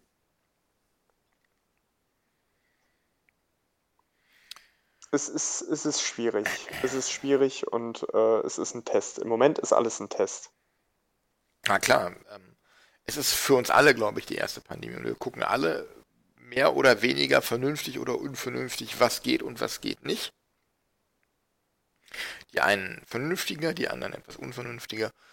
Ähm, ja, aber gut, die testen das dann drüben und ähm, solange sich da so ein NHL-Spiel nicht als das große Superspreader-Event, wo dann 50.000 Leute hinterher in Quarantäne müssen, herausstellt. Sei es so. ist vielleicht etwas, wo wir für die DEL auch von profitieren und von lernen können. Ich hoffe, das tun wir. Ich hoffe sehr, dass wir das tun. Kommen wir mal zum Sportlichen. Deine Bruins spielen gegen die Islanders. Wie läuft's denn da? Ähm, ich habe mich übrigens ja, gefreut, dass, dass, dass die Bruins ähm, die Capitals herausgeschmissen haben, weil ähm, die Capitals sind auf meiner Liste der. Ich habe mal meine, meine die, die NHL-Teams ähm, nach Sympathie gerankt, da sind die Capitals ziemlich weit unten. Ja, zu Recht. Ähm, also das war, das ist ein Haufen Spieler. Ähm, hat mich richtig gefreut, dass die, also es hat mich fast weniger für die Bruins gefreut, dass die weitergekommen sind, als es mich gefreut hat, dass die Capitals rausgeflogen sind. Die haben nichts fürs Spiel gemacht, die haben draufgehauen, wie die Flickschuster, wie die Idioten, auf alles, was sich bewegt. Ähm, Tom Wilson, den würde ich nicht mal anpissen, wenn er brennt. Dieser Typ geht mir so auf den Sack, so ein unsportlicher Typ. Ähm, ich, ich, ich verstehe das nicht. Du, du bist ein Brecher, du hast die Kraft, du hast ein bisschen Scoring-Touch und verlegst deine Möglichkeiten darauf, äh, Unsportlichkeiten zu begehen. Ich glaube, der hatte eine fette, ein fettes Minus in der Plus-Minus-Statistik, hat Strafen gesammelt. Ähm, also der hat mehr den Bruins geholfen als den ähm, als, als hinterher den Capitals. Äh, also ja, und auch Ovechkin, keine Ahnung, haut auch nur drauf. Hat, glaube ich, ein Tor in der Serie gemacht, auch nur weil ihm beim Schuss Schläger gebrochen ist und äh, ein Bruins-Spieler das Ding ins Tor ge gekickt hat. Also, ähm, ja, ich habe mich echt gefreut, dass die, dass die Capitals rausgeflogen sind. Äh, wie es im Moment aussieht, die Bruins haben das erste Spiel gewonnen äh, und sind dann heute Nacht mit dem, mit dem nächsten Spiel dran gegen die Islanders äh, ihr zweites Heimspiel und hoffen, hoffentlich gewinnen sie es irgendwie. Ich will hier nichts jinxen, hoffentlich gewinnen sie es irgendwie. Ihr dürft Was? gerne auch die, die Serie in vier Spielen gewinnen, hätte ich auch nichts gegen. Ich, ich nehme jeden Sieg, der kommt, freue mich über alles. Ich will hier echt, ich bin da sehr abergläubisch. Ich bin einfach dankbar für jedes Tor, das die Bruins schießen. Und wenn es zu einem Sieg führt, umso schöner. Aber hinnehmen, dankbar sein und nicht nichts verschreien nach Möglichkeit. Ähm, eine Serie. Die Islanders sind bei mir auf dem allerletzten Platz ganz abgeschlagen. Trotz Bud Scoring? Ja. Oh. Hallo, ich bin Rangers-Fan. Ja, okay, gut, dann. Äh, Na, da kloppen sich die Devils und die Islanders um den letzten Platz. Die Bruins sind auf sieben, lustigerweise. Oh, das wundert mich. Ja. Das wundert mich sehr, aber okay, freue ich mich. Ja.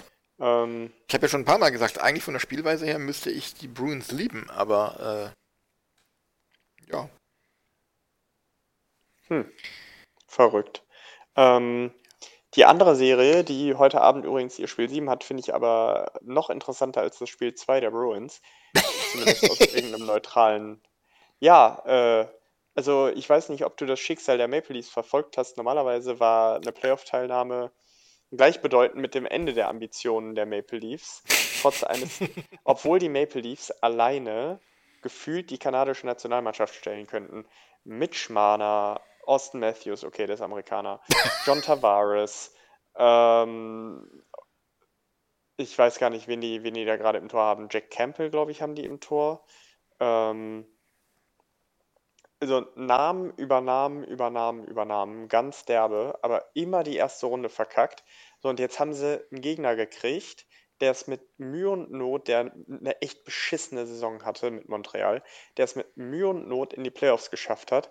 Und alle so, ja, schade, dann kann Toronto gar nicht rausfliegen, weil die ja eigentlich einen Freilos haben. Ja, Montreal gewinnt das erste Spiel, gewinnt jetzt die Spiele 5 und 6 und auf einmal haben wir Spiel 7.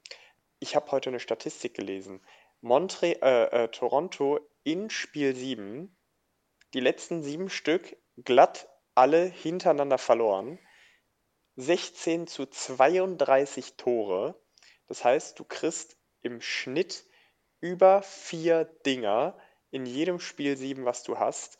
Ähm, jetzt haben sich, äh, jetzt verändert sich der Kader natürlich, aber ganz ehrlich, die machen sich doch richtig in die Buchs. Montreal hat nichts zu verlieren. Den hat niemand auch nur einen Sieg zugetraut. Wenn du dir die, die, die Meinungen, die, die, die in der NHL machen, dir so Presseabfragen. Leafs in vier Spielen, Leafs in fünf Spielen, Leafs in vier Spielen. Da hat keiner auf Montreal gesetzt. Die Canadiens spielen völlig ohne Druck. Ich kann gar nicht glauben, was ich hier sage als Bruins-Fan eigentlich. Eigentlich ist das Beste, was für mich passieren könnte, dass das Stadion kollabiert heute. Ähm, aber für den, für den Hohn alleine tatsächlich mal pro Montreal. Plus, es wäre in der Folge der einfachere Gegner für die Bruins. Ähm, Toronto, also ganz ehrlich, Milan, wenn wir heute die Schlittschuhe schnüren würden für, für Montreal, die, die Maple Leafs hätten auch vor uns, vor uns Angst. Die, die, weil die einfach, ich glaube, die, die sind jetzt so im Kopf, sind die so matschig einfach. Ähm, ja, deswegen, da bin ich sehr gespannt. Ich werde das Spiel heute nicht, ich werde beide Spiele nicht verfolgen. Ich werde äh, nach unserer Aufnahme gleich äh, mich ins Bett legen und schlafen. Aber ich bin wirklich sehr gespannt und ich würde, würde morgen auf jeden Fall hier und da ein fettes Grinsen im, im Gesicht tragen, wenn ich mir, wenn ich mir vorstellen müsste, könnte, dürfte, dass Toronto es so episch verkackt hat. Ähm, ja, das ist, also das ist für mich tatsächlich im Moment die spannendste Serie in Milan. Ja, für mich auch. Ich werde mir das gleich zumindest das erste Drittel mal angucken, um zu gucken, wie Toronto da reinkommt. Und äh, ja, wenn die nach dem zweiten Drittel 3-0 führen, dann wissen wir, wie es ausgeht. Ja, mal in Boston fragen. Ähm, genau. Aber ähm, einerseits, ähm, ja, einerseits würde ich, ähm, wäre es schon echt bitter, andererseits eben auch wahnsinnig lustig und ein bisschen Schaden für heute. Gehört dann ja auch schon dazu, wenn man den schon nicht verspüren kann, wenn der Erzrivale aus der Bundesliga absteigt. Tja, apropos Schadenfreude. Nee, ähm, einmal noch ganz kurz, ähm, ja. wo wir gerade bei der Serie Toronto gegen Montreal sind. Ähm, blöde Geschichte da, die Nummer mit John, Tara John Tavares im ersten Spiel, ne? Mega unglücklich. Also normalerweise, wir, wir haben da ja schon viel drüber diskutiert. Reckless Plays finde ich halt gehen gar nicht. Äh, jetzt, hat, jetzt hat ein Spieler von den Golden Knights, nämlich äh, Ryan Reeves, der kein Kind von Traurigkeit ist, schon gegen Minnesota einen in den Pfosten mit dem Gesicht vorausfahren lassen, was ich nicht so doll fand. Ähm, ja, Umschaltbewegung von, von den Maple Leafs. Äh, Tavares kassiert einen Hit Corey Perry gibt Gas. Also ich behaupte, er hat ihn nicht gesehen. Ich bin mir sehr sicher. Und das hat ihm, glaube ich, auch, wenn, dann haben ihm die wenigsten Absicht unterstellt. Also Corey Perry wollte ins, wollte ins Backcheck, ins Backchecking gehen und so. hat deshalb im, im Vollspeed. Und er hat noch versucht, drüber zu springen. Und genau, hat das Knie angehoben. Und hat dann mit diesem Knie den Kopf von Tavares getroffen, was, äh, ja, also das hat Gehirnerschütterung geschrien äh, bis ans Ende der Welt. Aber John Tavares, äh, gute Besserung von hier. Man hört, die Genesung geht sehr schnell, sehr gut voran. Ähm, hat wohl auch schon auf dem Eis gestanden. Heute ja, das war, das war echt übel. Das war echt übel ähm, und das sah nicht gut aus, aber es war halt auch keine Absicht. Von einem Spieler, der auch Dirty Plays drauf hat, aber in dem Fall, glaube ich, keinen Schaden anrichten wollte. Genau, und da, vermeiden wollte. Das war das, wo ich vor ein paar Wochen mit meinem Rant darauf hinaus wollte. Nur weil es ein Spieler ist, der eine History für Dirty Plays hat, heißt das nicht, dass eine Aktion, bei der sich ein Spieler verletzt, automatisch ein Dirty Play war. Das war jetzt einfach nur scheiße unglücklich, ein Unfall. Und ähm, Corey Perry und John Tavares, glaube ich, sind sehr gut befreundet, verbringen Urlaub zusammen, zocken im Sommer zusammen und ähm, es ging ihm wohl auch richtig mies, dem, dem Corey Perry. Und, Was für ihn spricht. Absolut. Und ähm, ähm, ja, äh, ganz, ganz üble Nummer. Aber ähm, genau das, das meinte ich halt. Verletzungen lassen sich in diesem schnellen, harten Sport nicht vermeiden. Selbst wenn du, wenn du ähm, aufpasst. Äh, genau wie, wie Justin Applecater, der heute einfach so einen Check verpasst, in die Bande knallt und sich das Knie kaputt macht. Ja, das ist, das ist Eishockey, aber Also ich, wie gesagt, man muss da differenzieren zwischen hartem Spiel, reckless, reckless Plays und so weiter. Und da könnten wir jetzt auch schon wieder eine eigene Folge zu aufnehmen. Ja, ja, ähm, da, da, bin ich ja auch voll bei dir. Ich, ich wollte halt nur darauf hinaus, nur weil der, der Spieler, der da beteiligt war, halt so eine History hat, ist es nicht automatisch ein reckless Play. Das stimmt, das stimmt. Also zum Beispiel Adam Graves, ähm, haben wir auch drüber geschrieben heute im Verlauf des Tages. Fand ich tatsächlich auch relativ unglücklich, aber wenn er, wenn er sowas öfter bringt, dann muss man das halt auch mal, muss man das halt auch mal hinterfragen. Ähm, also ich fand den, den Hit von Adam Graves gegen äh, den, den, wie ist er, Janmark von, von Vegas, ja. ich fand den sehr spät. Äh, er trifft den Kopf und wie der Janmark dann da rückwärts in die Bande knallt, ist auch nicht schön. Also ähm, hätte man meiner Meinung nach auch ähm, eine Major für geben können, wenn nicht müssen. Aber, hätte, ja? aber Janmark hätte den Spieler sehen können. Es war nicht Blindside. Es war nicht Blindside, es war nicht von hinten. Und er guckt vorher noch in seine Richtung und zwar ausführlich genug, um Körperspannung aufzubauen.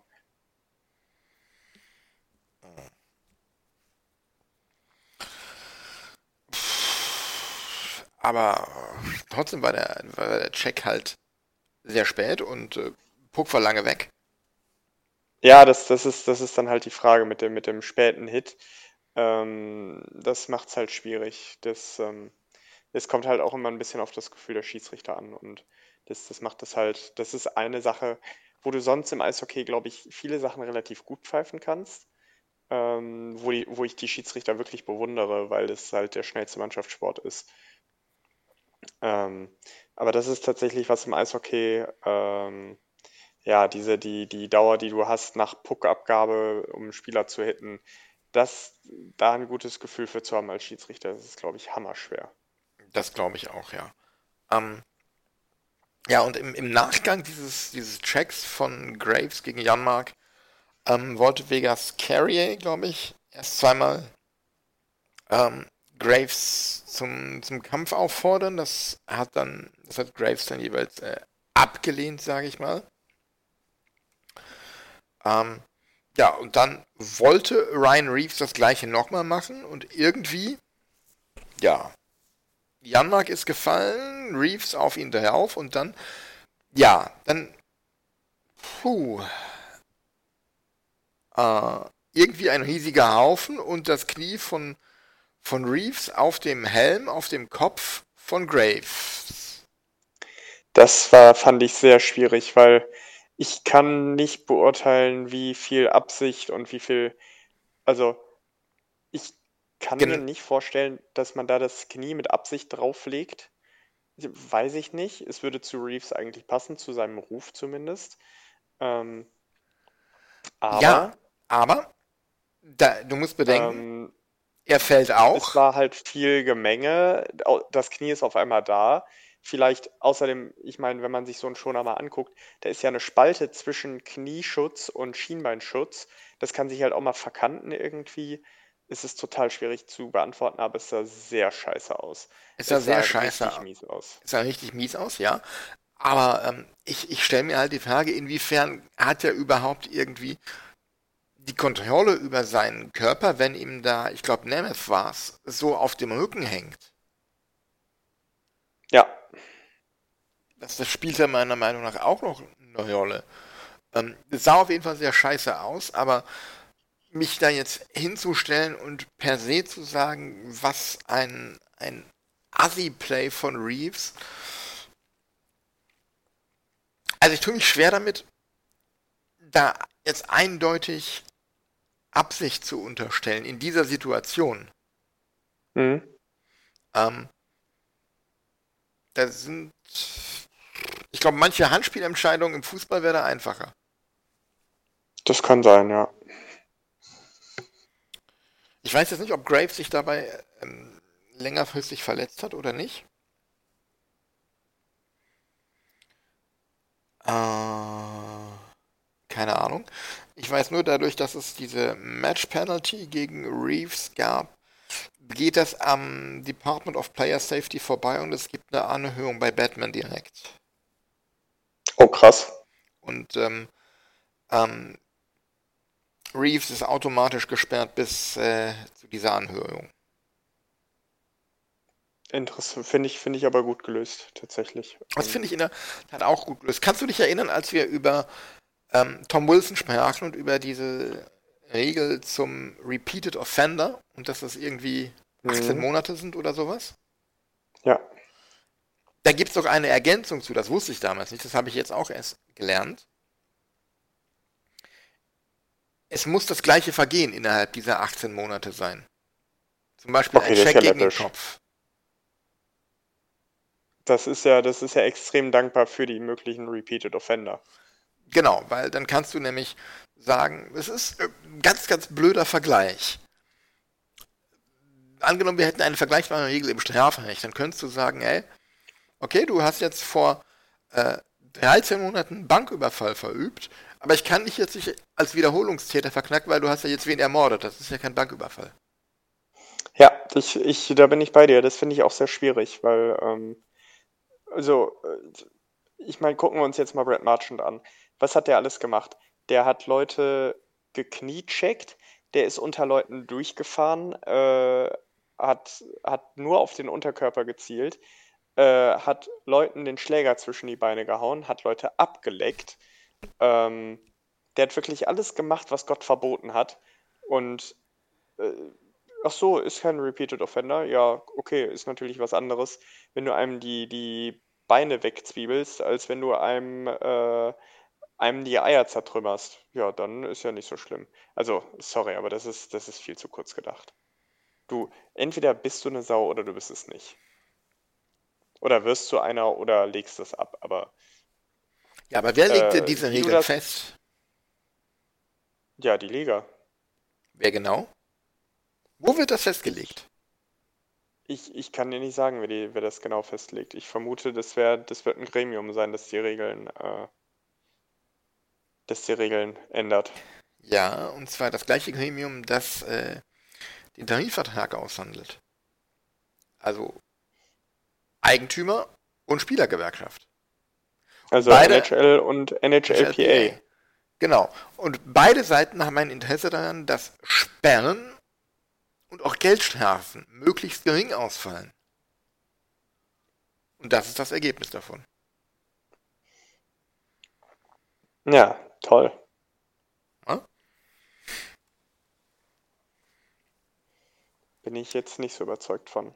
Ja, nicht überzeugt waren, äh, ist ein gutes Stichwort, denn das waren die Rangers offensichtlich auch nicht mehr von David Quinn, aber auch von ihrem General Manager äh, Jeff Gordon und ähm, seinem, ich glaube, Assistenten John Davidson. Alle drei mussten nämlich äh, gehen. Ja, und warum?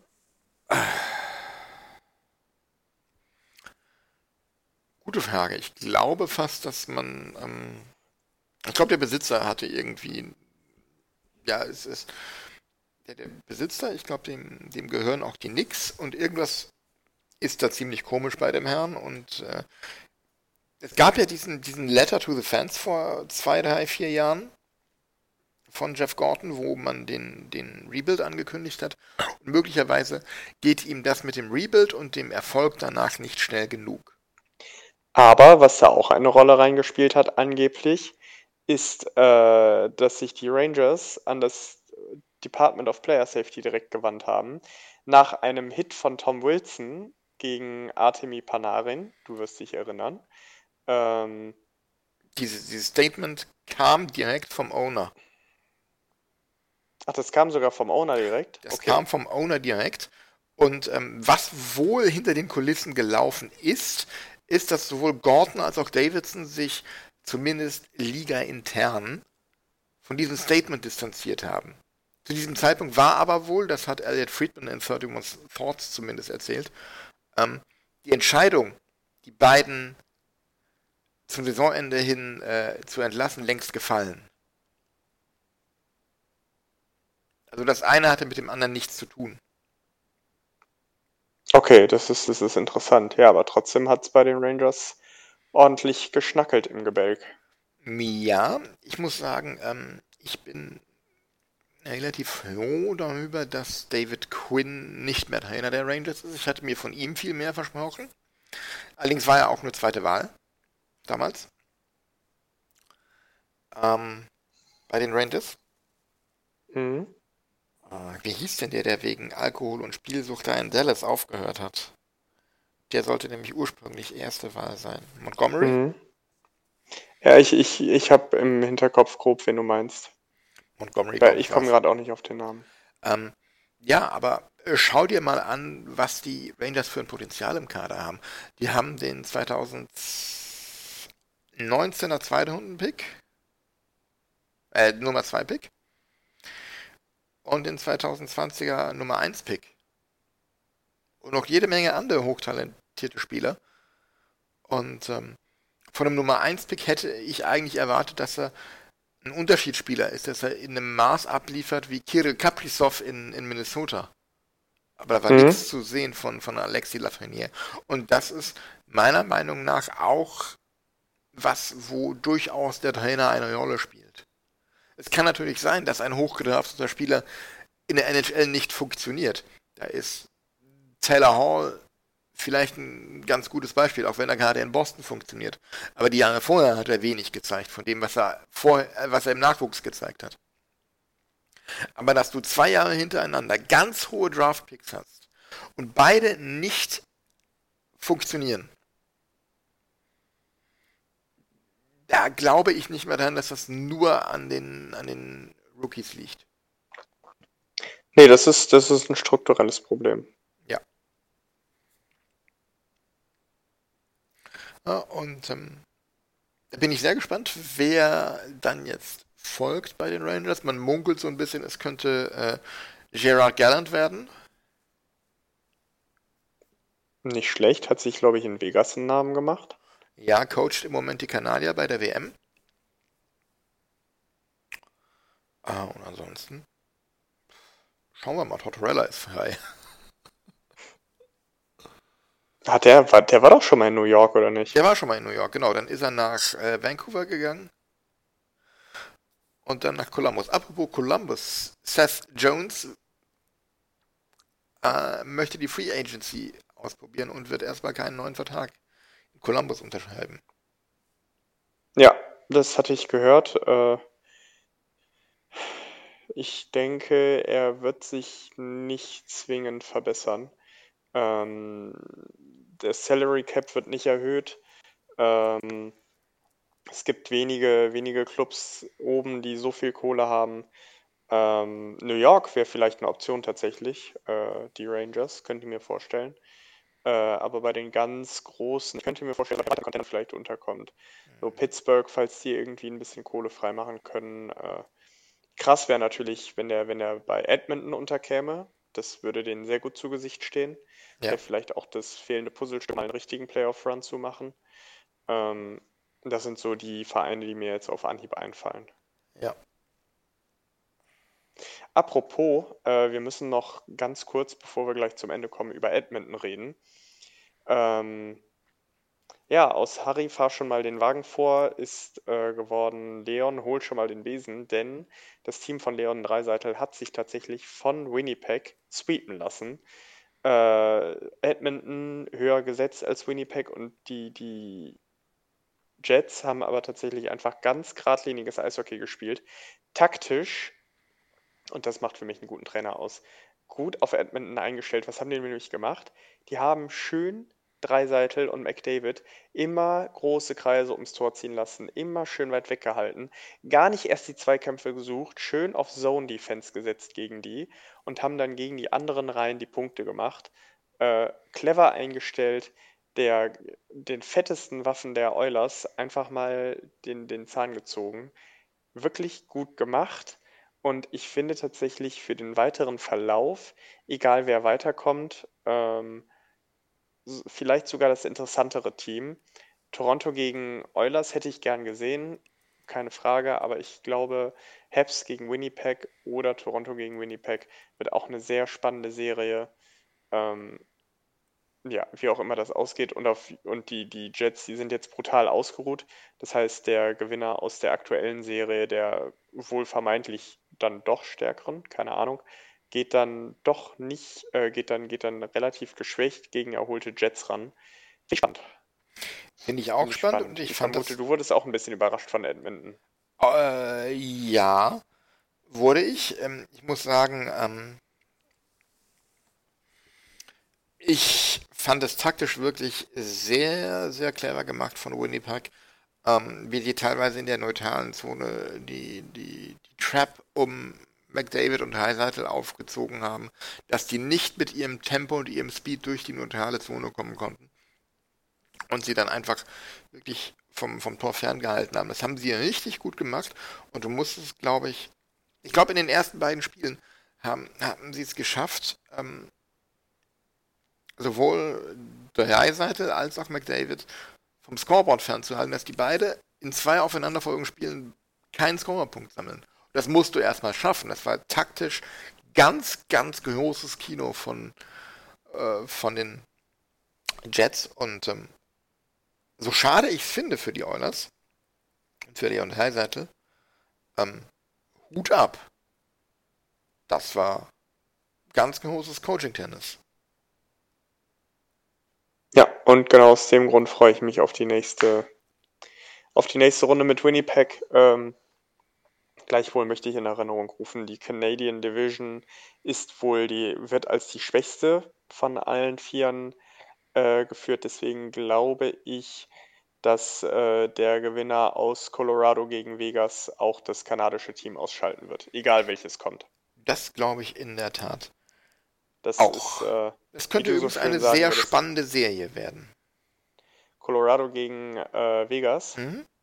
Auch wenn Wenn das erste ihre Sp- Spiel jetzt sehr eindeutig war vom Ergebnis her. Ja, aber das ist, das ist Playoffs, das zählt nicht. Ja, Ähm, hatten wir in Augsburg ja auch. ich denke, ich sehe, also wenn, wenn das jetzt echt keine Eintagsfliege sein sollte, so wie ich es vermute, dass es keine war, sehen wir das Spiel 7 und ich glaube, wir sehen da eine sehr geile Serie. Und wie gesagt, der, der Sieger aus der Serie wird für mich jedes der kanadischen Teams schlagen. Da gehe ich mit. Eine Frage habe ich noch für dich zum Thema Colorado. Unbedingt. Die Colorado Ja, Avalanche haben vor ein paar Tagen äh, den Sohn eines ehemaligen DEG-Spielers verpflichtet. Weißt du welchen? Äh, Andrei Burakowski spielt da schon länger. Ja. Aber noch einen Äh, weiteren. Colorado hat verpflichtet. Unter Vertrag genommen, ja. unter Vertrag genommen. Äh, lass mich mal überlegen. Colorado, was könnte denn da Sinn ergeben? Äh, kannst du mir grob sagen, wann der Spieler bei der DEG war, damit ich einen Anhaltspunkt habe? Der Vater war bei der DEG. Einen Moment, das suche ich mal. Ja, das habe ich mir gedacht, dass nicht die Mutter für uns gespielt hat.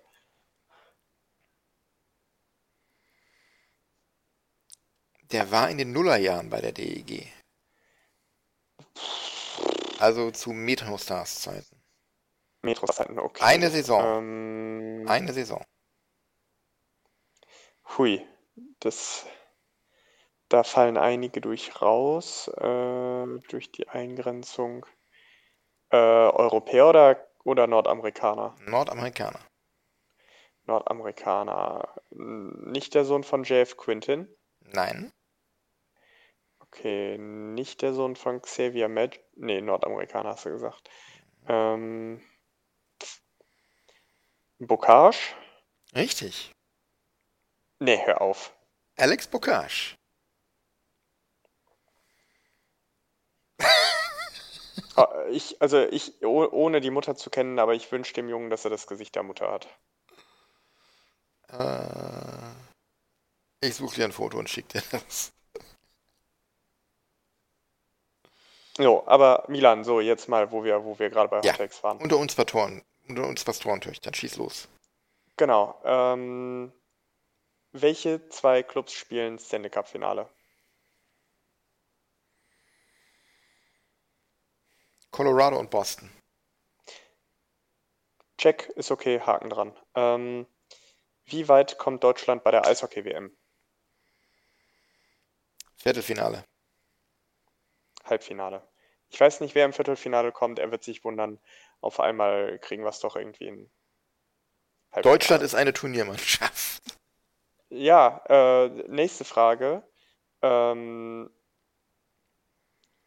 kommt die deutsche Nationalmannschaft, Fußballnationalmannschaft. Wann fängt die EM an? In, in zwei Tagen, Wochen ne? oder so, ja.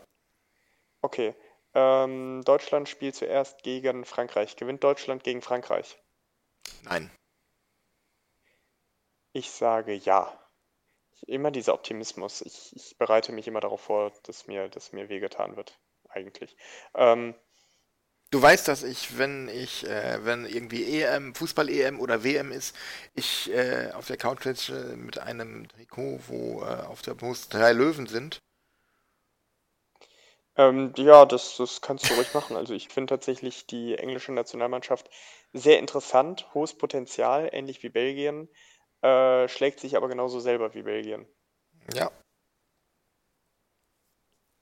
ähm, ich habe eine Schwäche für die, für die englische Fußballnationalmannschaft, seit ich 2006 zwei Spiele mit deren Beteiligung im Stadion verfolgen durfte und mich die Atmosphäre einfach äh, mitgerissen hat. Das, das sehe ich dir sogar nach, weil äh, ich, ich, also ich finde sowohl die Fans cool, also jetzt natürlich nicht die Hardcores, die sich da sonst was antun, äh, aber ich finde die, die englische Fußballkultur wirklich, wirklich schön, auch ein Stück weit sogar beneidenswert. Ich bin sehr glücklich, dass wir hier keine englischen Preise in den Stadien haben. Ähm, und ich, ich finde den englischen Kader auch extrem interessant. Äh, ist auch einer der Gründe, bei, bei hier äh, Kicktip kann man mal tippen, wer, wer wird der Spieler sein mit den meisten Toren und äh, da sollte man ja immer jemanden im Hinterkopf haben. Jetzt äh, ist natürlich Robert Lewandowski eigentlich eine, eine, eine, logische Wahl, hat das Problem, dass er eigentlich alleine das Ding für Polen spielt, bis auf ein, zwei Leute. Ähm, ich habe über Belgien nachgedacht mit Romelu Lukaku. Mit dem wird für meine Begriffe auch stehen und fallen, ob Belgien das Ding gewinnt. Ähm, Harry Kane, weil, ne? Ähm, Thomas Müller glaube ich nicht. Der hat, glaube ich, noch, der hat genauso viele EM-Tore geschossen wie wir beide auch. Ähm, ja, deswegen, also der, der, die Engländer machen es einem nicht einfach. Äh, welche Hot Takes haben wir noch? äh, wird die DEG noch einen Ausländer verpflichten, bis wir widersprechen? Bis wir widersprechen? Nein. Äh, das glaube ich auch nicht. So, welche Hottakes haben wir noch? Ähm, ja, so viel, so viel wird, glaube ich, nicht passieren. Ich hätte jetzt noch überlegt, ob Gramozis bei Schalke als Trainer rausfliegt. Eigentlich müsste er es, weil ähm, ja, ich, ich fand es schon komisch, dass man ihn direkt für die zweite Liga mitverpflichtet hat, weil im Abstiegsfall, der jetzt eingetreten ist, er ist eigentlich verbrannt und kannst was willst du mit dem noch? Ja, ich kann, also ich kann es mir zumindest bei Schalke auch sehr lebhaft vorstellen. Ja, und, und ähm, ich bin ja, bin ja ein Schwarz-Gelber und eigentlich müsste ich voller Schadenfreude sein und das richtig geil finden, dass die weg sind. Aber ich muss sagen, spätestens seit Beginn der Rückrunde oder spätestens seit, seit Massimo Schüpp ähm, ähm, ja, aber ich, ich habe mich nicht einmal dabei erwischt, dass ich gedacht habe, boah, geil, Schalke steigt ab, ja. Ähm, zum einen, weil ich finde, der, die Bundesliga verliert ganz massiv was. Ich habe ganz, ganz große Sorgen, dass wenn die den sofortigen Wiederaufstieg nicht schaffen, dass die den Weg von, von Uerdingen, Wuppertal und RWE gehen. Und 1860 und Kaiserslautern und Hansa Rostock und Energie Cottbus und, und, und, und. Genau. Und zu guter Letzt gibt es vier, fünf andere Mannschaften, denen ich einen Abstieg viel eher wünschen würde als Schalke. Auch wenn ich ja, gar nichts weil dagegen die einfach die Liga nicht, auch wenn die Liga, weil die die Liga für mich nicht bereichern, weil das so graue Mäuse sind. Richtig, ne? Äh, wer guckt sich Augsburg. sonntags, wer guckt sich sonntags nachmittags Wolfsburg gegen Augsburg an? Ja, niemand. Ich glaube, das war, hatten die nicht mal ein Spiel? Das war Wolfsburg gegen Hoffenheim mit null Zuschauern. Bei Sky. Genau, weil die, weil die erst ab, ich glaube, 250.000 Zuschauern messen. Irgendwie sowas, ja. Irgendwas in der Richtung, irgendeine, ja, genau, deswegen, also. Ja, aber das ja. sind so die Mannschaften, wo ich sage, wenn die absteigen, scheiß drauf. Das ist Wolfsburg, das ist Leverkusen, das ist Hoffenheim, das ist Leipzig natürlich, das ist Augsburg, weil da steht ja auch irgendwie ein Investor mit dahinter. Das sind fünf Vereine, denen ich einen Abstieg viel mehr gönnen würde als Schalke. Abstiegskampf mhm. ist was anderes. Aber Abstieg dann doch lieber diese Plastikclubs. Ja.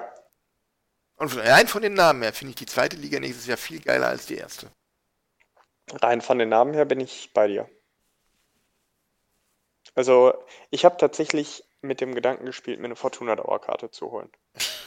Weil was du, nee, ernsthaft, was du da an, an Spiel, ich meine, klar, die meisten Spieler denken sich ja, what the fuck, was, was soll ich äh, in der, in der Rest der Rampel-Liga hier? Aber ein paar bleiben da auch und dann siehst du ein paar echt geile Fußballer. Ja. Dann siehst du ein paar echt geile Fußballer. Ich gucke jetzt mal gerade. Und vor allem echt geile also Namen. Für die, ne? für, für, für, für, für die Zuhörer unter euch, für die Fußball nur Rundballgetrete ist, die gibt es ja auch, die Hardcore, die Hardcore-Verfechter. Ähm, so, zweite Bundesliga. Wir haben dabei Werder Bremen, Schalke, Holstein Kiel, HSV, Karlsruhe. Ich zähle jetzt nur mal die, auf die ich interessant finde. Paderborn könnte für mich komplett weg, ist der langweiligste Verein aller Zeiten das Stadion von denen, also ich habe mit Lego schon geilere Sachen gebaut und da war ich ein Kind. ähm, aber die Auswärtsfahrten sind geil. Äh, St. Pauli, Nürnberg, ja, Hannover juckt mich jetzt nicht. Dresden, wenn man so ein bisschen Danger Seeker ist. Hansa Rostock gilt das Gleiche. Ähm, ist schon spannend. Also viele, viele Traditionsvereine. Ähm, und äh, also ganz ehrlich, sag mir, dass sich da nicht eine Dauerkarte lohnt. Die wirst ja, auf, vor allen Dingen immer los. Auf jeden Fall. Also das einzige Spiel, worauf ich mich in der Bundesliga kommende Saison freue, ist, ist das Auswärtsspiel mit dem BVB an der Kastropper Straße in Bochum. Gerne freitagsabends bei Nieselregen. Boah, Kastrop ist auch, kannst du nirgendwo parken, dann fährst du ins Wohngebiet, dann darfst du da nicht parken. Ja, äh. Ja, wie Bremenstraße früher. Das, ja, ich habe übrigens damals äh, ein früherer Freund, ein Schulfreund, ist irgendwann zum Bochum-Fan mutiert. Äh, dadurch habe ich da ein paar Spiele gesehen, habe unter anderem gesehen, wie sich, glaube ich, Mario Gomez die Hand gebrochen hat, weil er gegen, gegen Medizinkoffer gehauen hat. Ich weiß nicht, ob das das Spiel war. Hm. Aber gibt auf jeden Fall ein paar Erinnerungen. Ich hatte auch so einen, so einen Bochum-Schal, wo Däne Steinemeit drauf stand. Sören Kolding, Tommy Bechmann, Peter Matzen. Äh, ich habe mir die volle Peinlichkeit gegönnt. Ähm, ja, ist auf, ist auf jeden Fall interessant, Bochum in der Liga zu haben. Und äh, in Bochum gibt es einen Laden, der eine ziemlich gescheite Currywurst macht. Aber gut, ist Ruhrgebiet. Das ist eigentlich meine Anforderung an eine Ruhrgebietstadt. Ja. Gut, dann. Ähm... Milan, hast du noch Hottakes für mich? Du bist ja auch eigentlich der Hottake-Meister. Ich wundere mich, dass mir solche Sachen eingefallen sind heute. Der Hottake-Meister. Der Hot Take Meister? Nein. Nein. Hot Take Meister heute ein Kaltstart? Ei, ei, ja mit Hot Takes heute. Gut. Gut. Mein Gott, da haben wir, haben wir wieder was gezaubert. Wollten eigentlich nur ein bisschen locker flockig ein, zwei Themen bequatschen und dann äh, haben wir jetzt den Bums hier wieder voll gemacht. Ja, mein Bier ist alle. Geht ja gar nicht. Milan, es ist, es ist Montag, da kannst du doch kein Bier trinken. Ich habe morgen frei, ich habe einen Zahnarzttermin mittags um 12, also. Was sagt der Zahnarzt? Kommen Sie nüchtern? nee, es ist nur die Vorbesprechung für die OP, die, die mich erwartet. Oh Mann, ja, dann äh, gutes Gelingen dafür. Ja. Ich verliere äh, die Hälfte meiner Weisheit. Kann, ich wusste gar nicht, dass man durch, äh, dass man null teilen kann. Sorry. War, war, ich, ich muss dich mitnehmen. Ja. Ähm. Also ich. Kriegst du jetzt erst die Weisheitszähne raus? Ich habe vor ein paar Wochen meine allererste Füllung überhaupt bekommen. Oh. Aber du, du weißt nicht erst seit drei Wochen, dass es Zahnärzte gibt. Nee, das, das weiß ich in der Tat schon sehr lange, ja. Okay, nee, dann, äh, also Szene rausbekommen, äh, du solltest auf jeden Fall vorbereitet sein. Ähm, ich habe damals alle vier auf einmal rausbekommen, war einen Tag komplett im Arsch und den zweiten Tag seh ich, sah ich aus wie äh, Hemmy, der hortende Hamster. Äh, bin dann in die Schule gegangen, was eine schlechte Idee war zu Zeiten von aufkommenden Foto, Foto, Fotokamera-Handys, Kamera-Handys. Ähm, ja, das Ergebnis fand sich dann in der Schülerzeitung. Ähm, deswegen viel kühlen, viel schlafen, viel Schmerzmittel, dann wird das alles. So kommt man eigentlich, so kommt man eigentlich durch jede schwierige Situation. Ja, denke ich auch. Äh, gut, dann würde ich sagen, ähm, das Housekeeping an dieser Stelle. Äh, vielen Dank fürs Zuhören. Abonniert uns auf allen gängigen Podcast-Plattformen. Ähm, auf den sozialen Medien schreibt uns Nachrichten, äh, liked uns, teilt uns, empfehlt uns weiter und hört uns weiter an. Und ähm, wir überlegen noch, was wir euch über den Sommer so anbieten. Ähm, ich hatte da so eine Idee, aber irgendwie scheint das organisatorisch schwierig zu sein. Da müssen wir jetzt gucken, wie wir da eine Lösung finden irgendwie. Für einen äh, Summer of Trash Talk. Seid gespannt. Ähm, ja, André. Frage, sind wir auch bei Apple zu hören? Ja, selbstverständlich. Freund gefragt. Wir sind auch Freunde, wir sind bei Apple zu hören. Also. Selbstverständlich sind wir bei Apple Podcasts zu hören. Wir sagen das äh, ja nur in jeder Folge, dass ihr uns bei iTunes oder Apple Podcasts abonnieren sollt, damit, äh, weil wir bei ah, Apple. Ja, ja. Ja, ich, ich, das ist die, das ist so ein Grundrauschen für mich, der Teil der Sendung, ohne es böse zu meinen. Ähm, ja, nee, passt auf euch auf, tragt Maske, habt euch, habt euch so lieb ihr könnt, seid gut zueinander und dann freue ich mich, wenn ihr uns zugehört habt. Danke euch für eure Geduld und wünsche euch jetzt einen schönen Abend, einen schönen Tag, eine schöne Woche. Letzte Worte von dir, Milan. Ja, dem habe ich nicht mehr viel hinzuzufügen. Passt auf euch auf. Passt auf eure Lieben auf, haltet Abstand, tragt Masken, reduziert eure Kontakte noch ein bisschen. Lasst euch impfen, sobald ihr könnt. Egal womit. Jede Impfung hilft uns bei der Bewältigung dieser Pandemie. Und ähm, ja, es ist unvorhersehbar, was, was passiert. Wir müssen mit, allen, mit allem rechnen während dieser Pandemie, aber eben auch mit dem Guten. Und am Ende wird alles gut. Und solange es noch nicht gut ist, ist es auch noch nicht das Ende.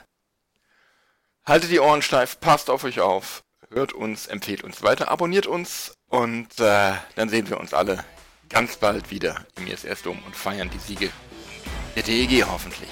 Bis dahin, take care und hey DEG.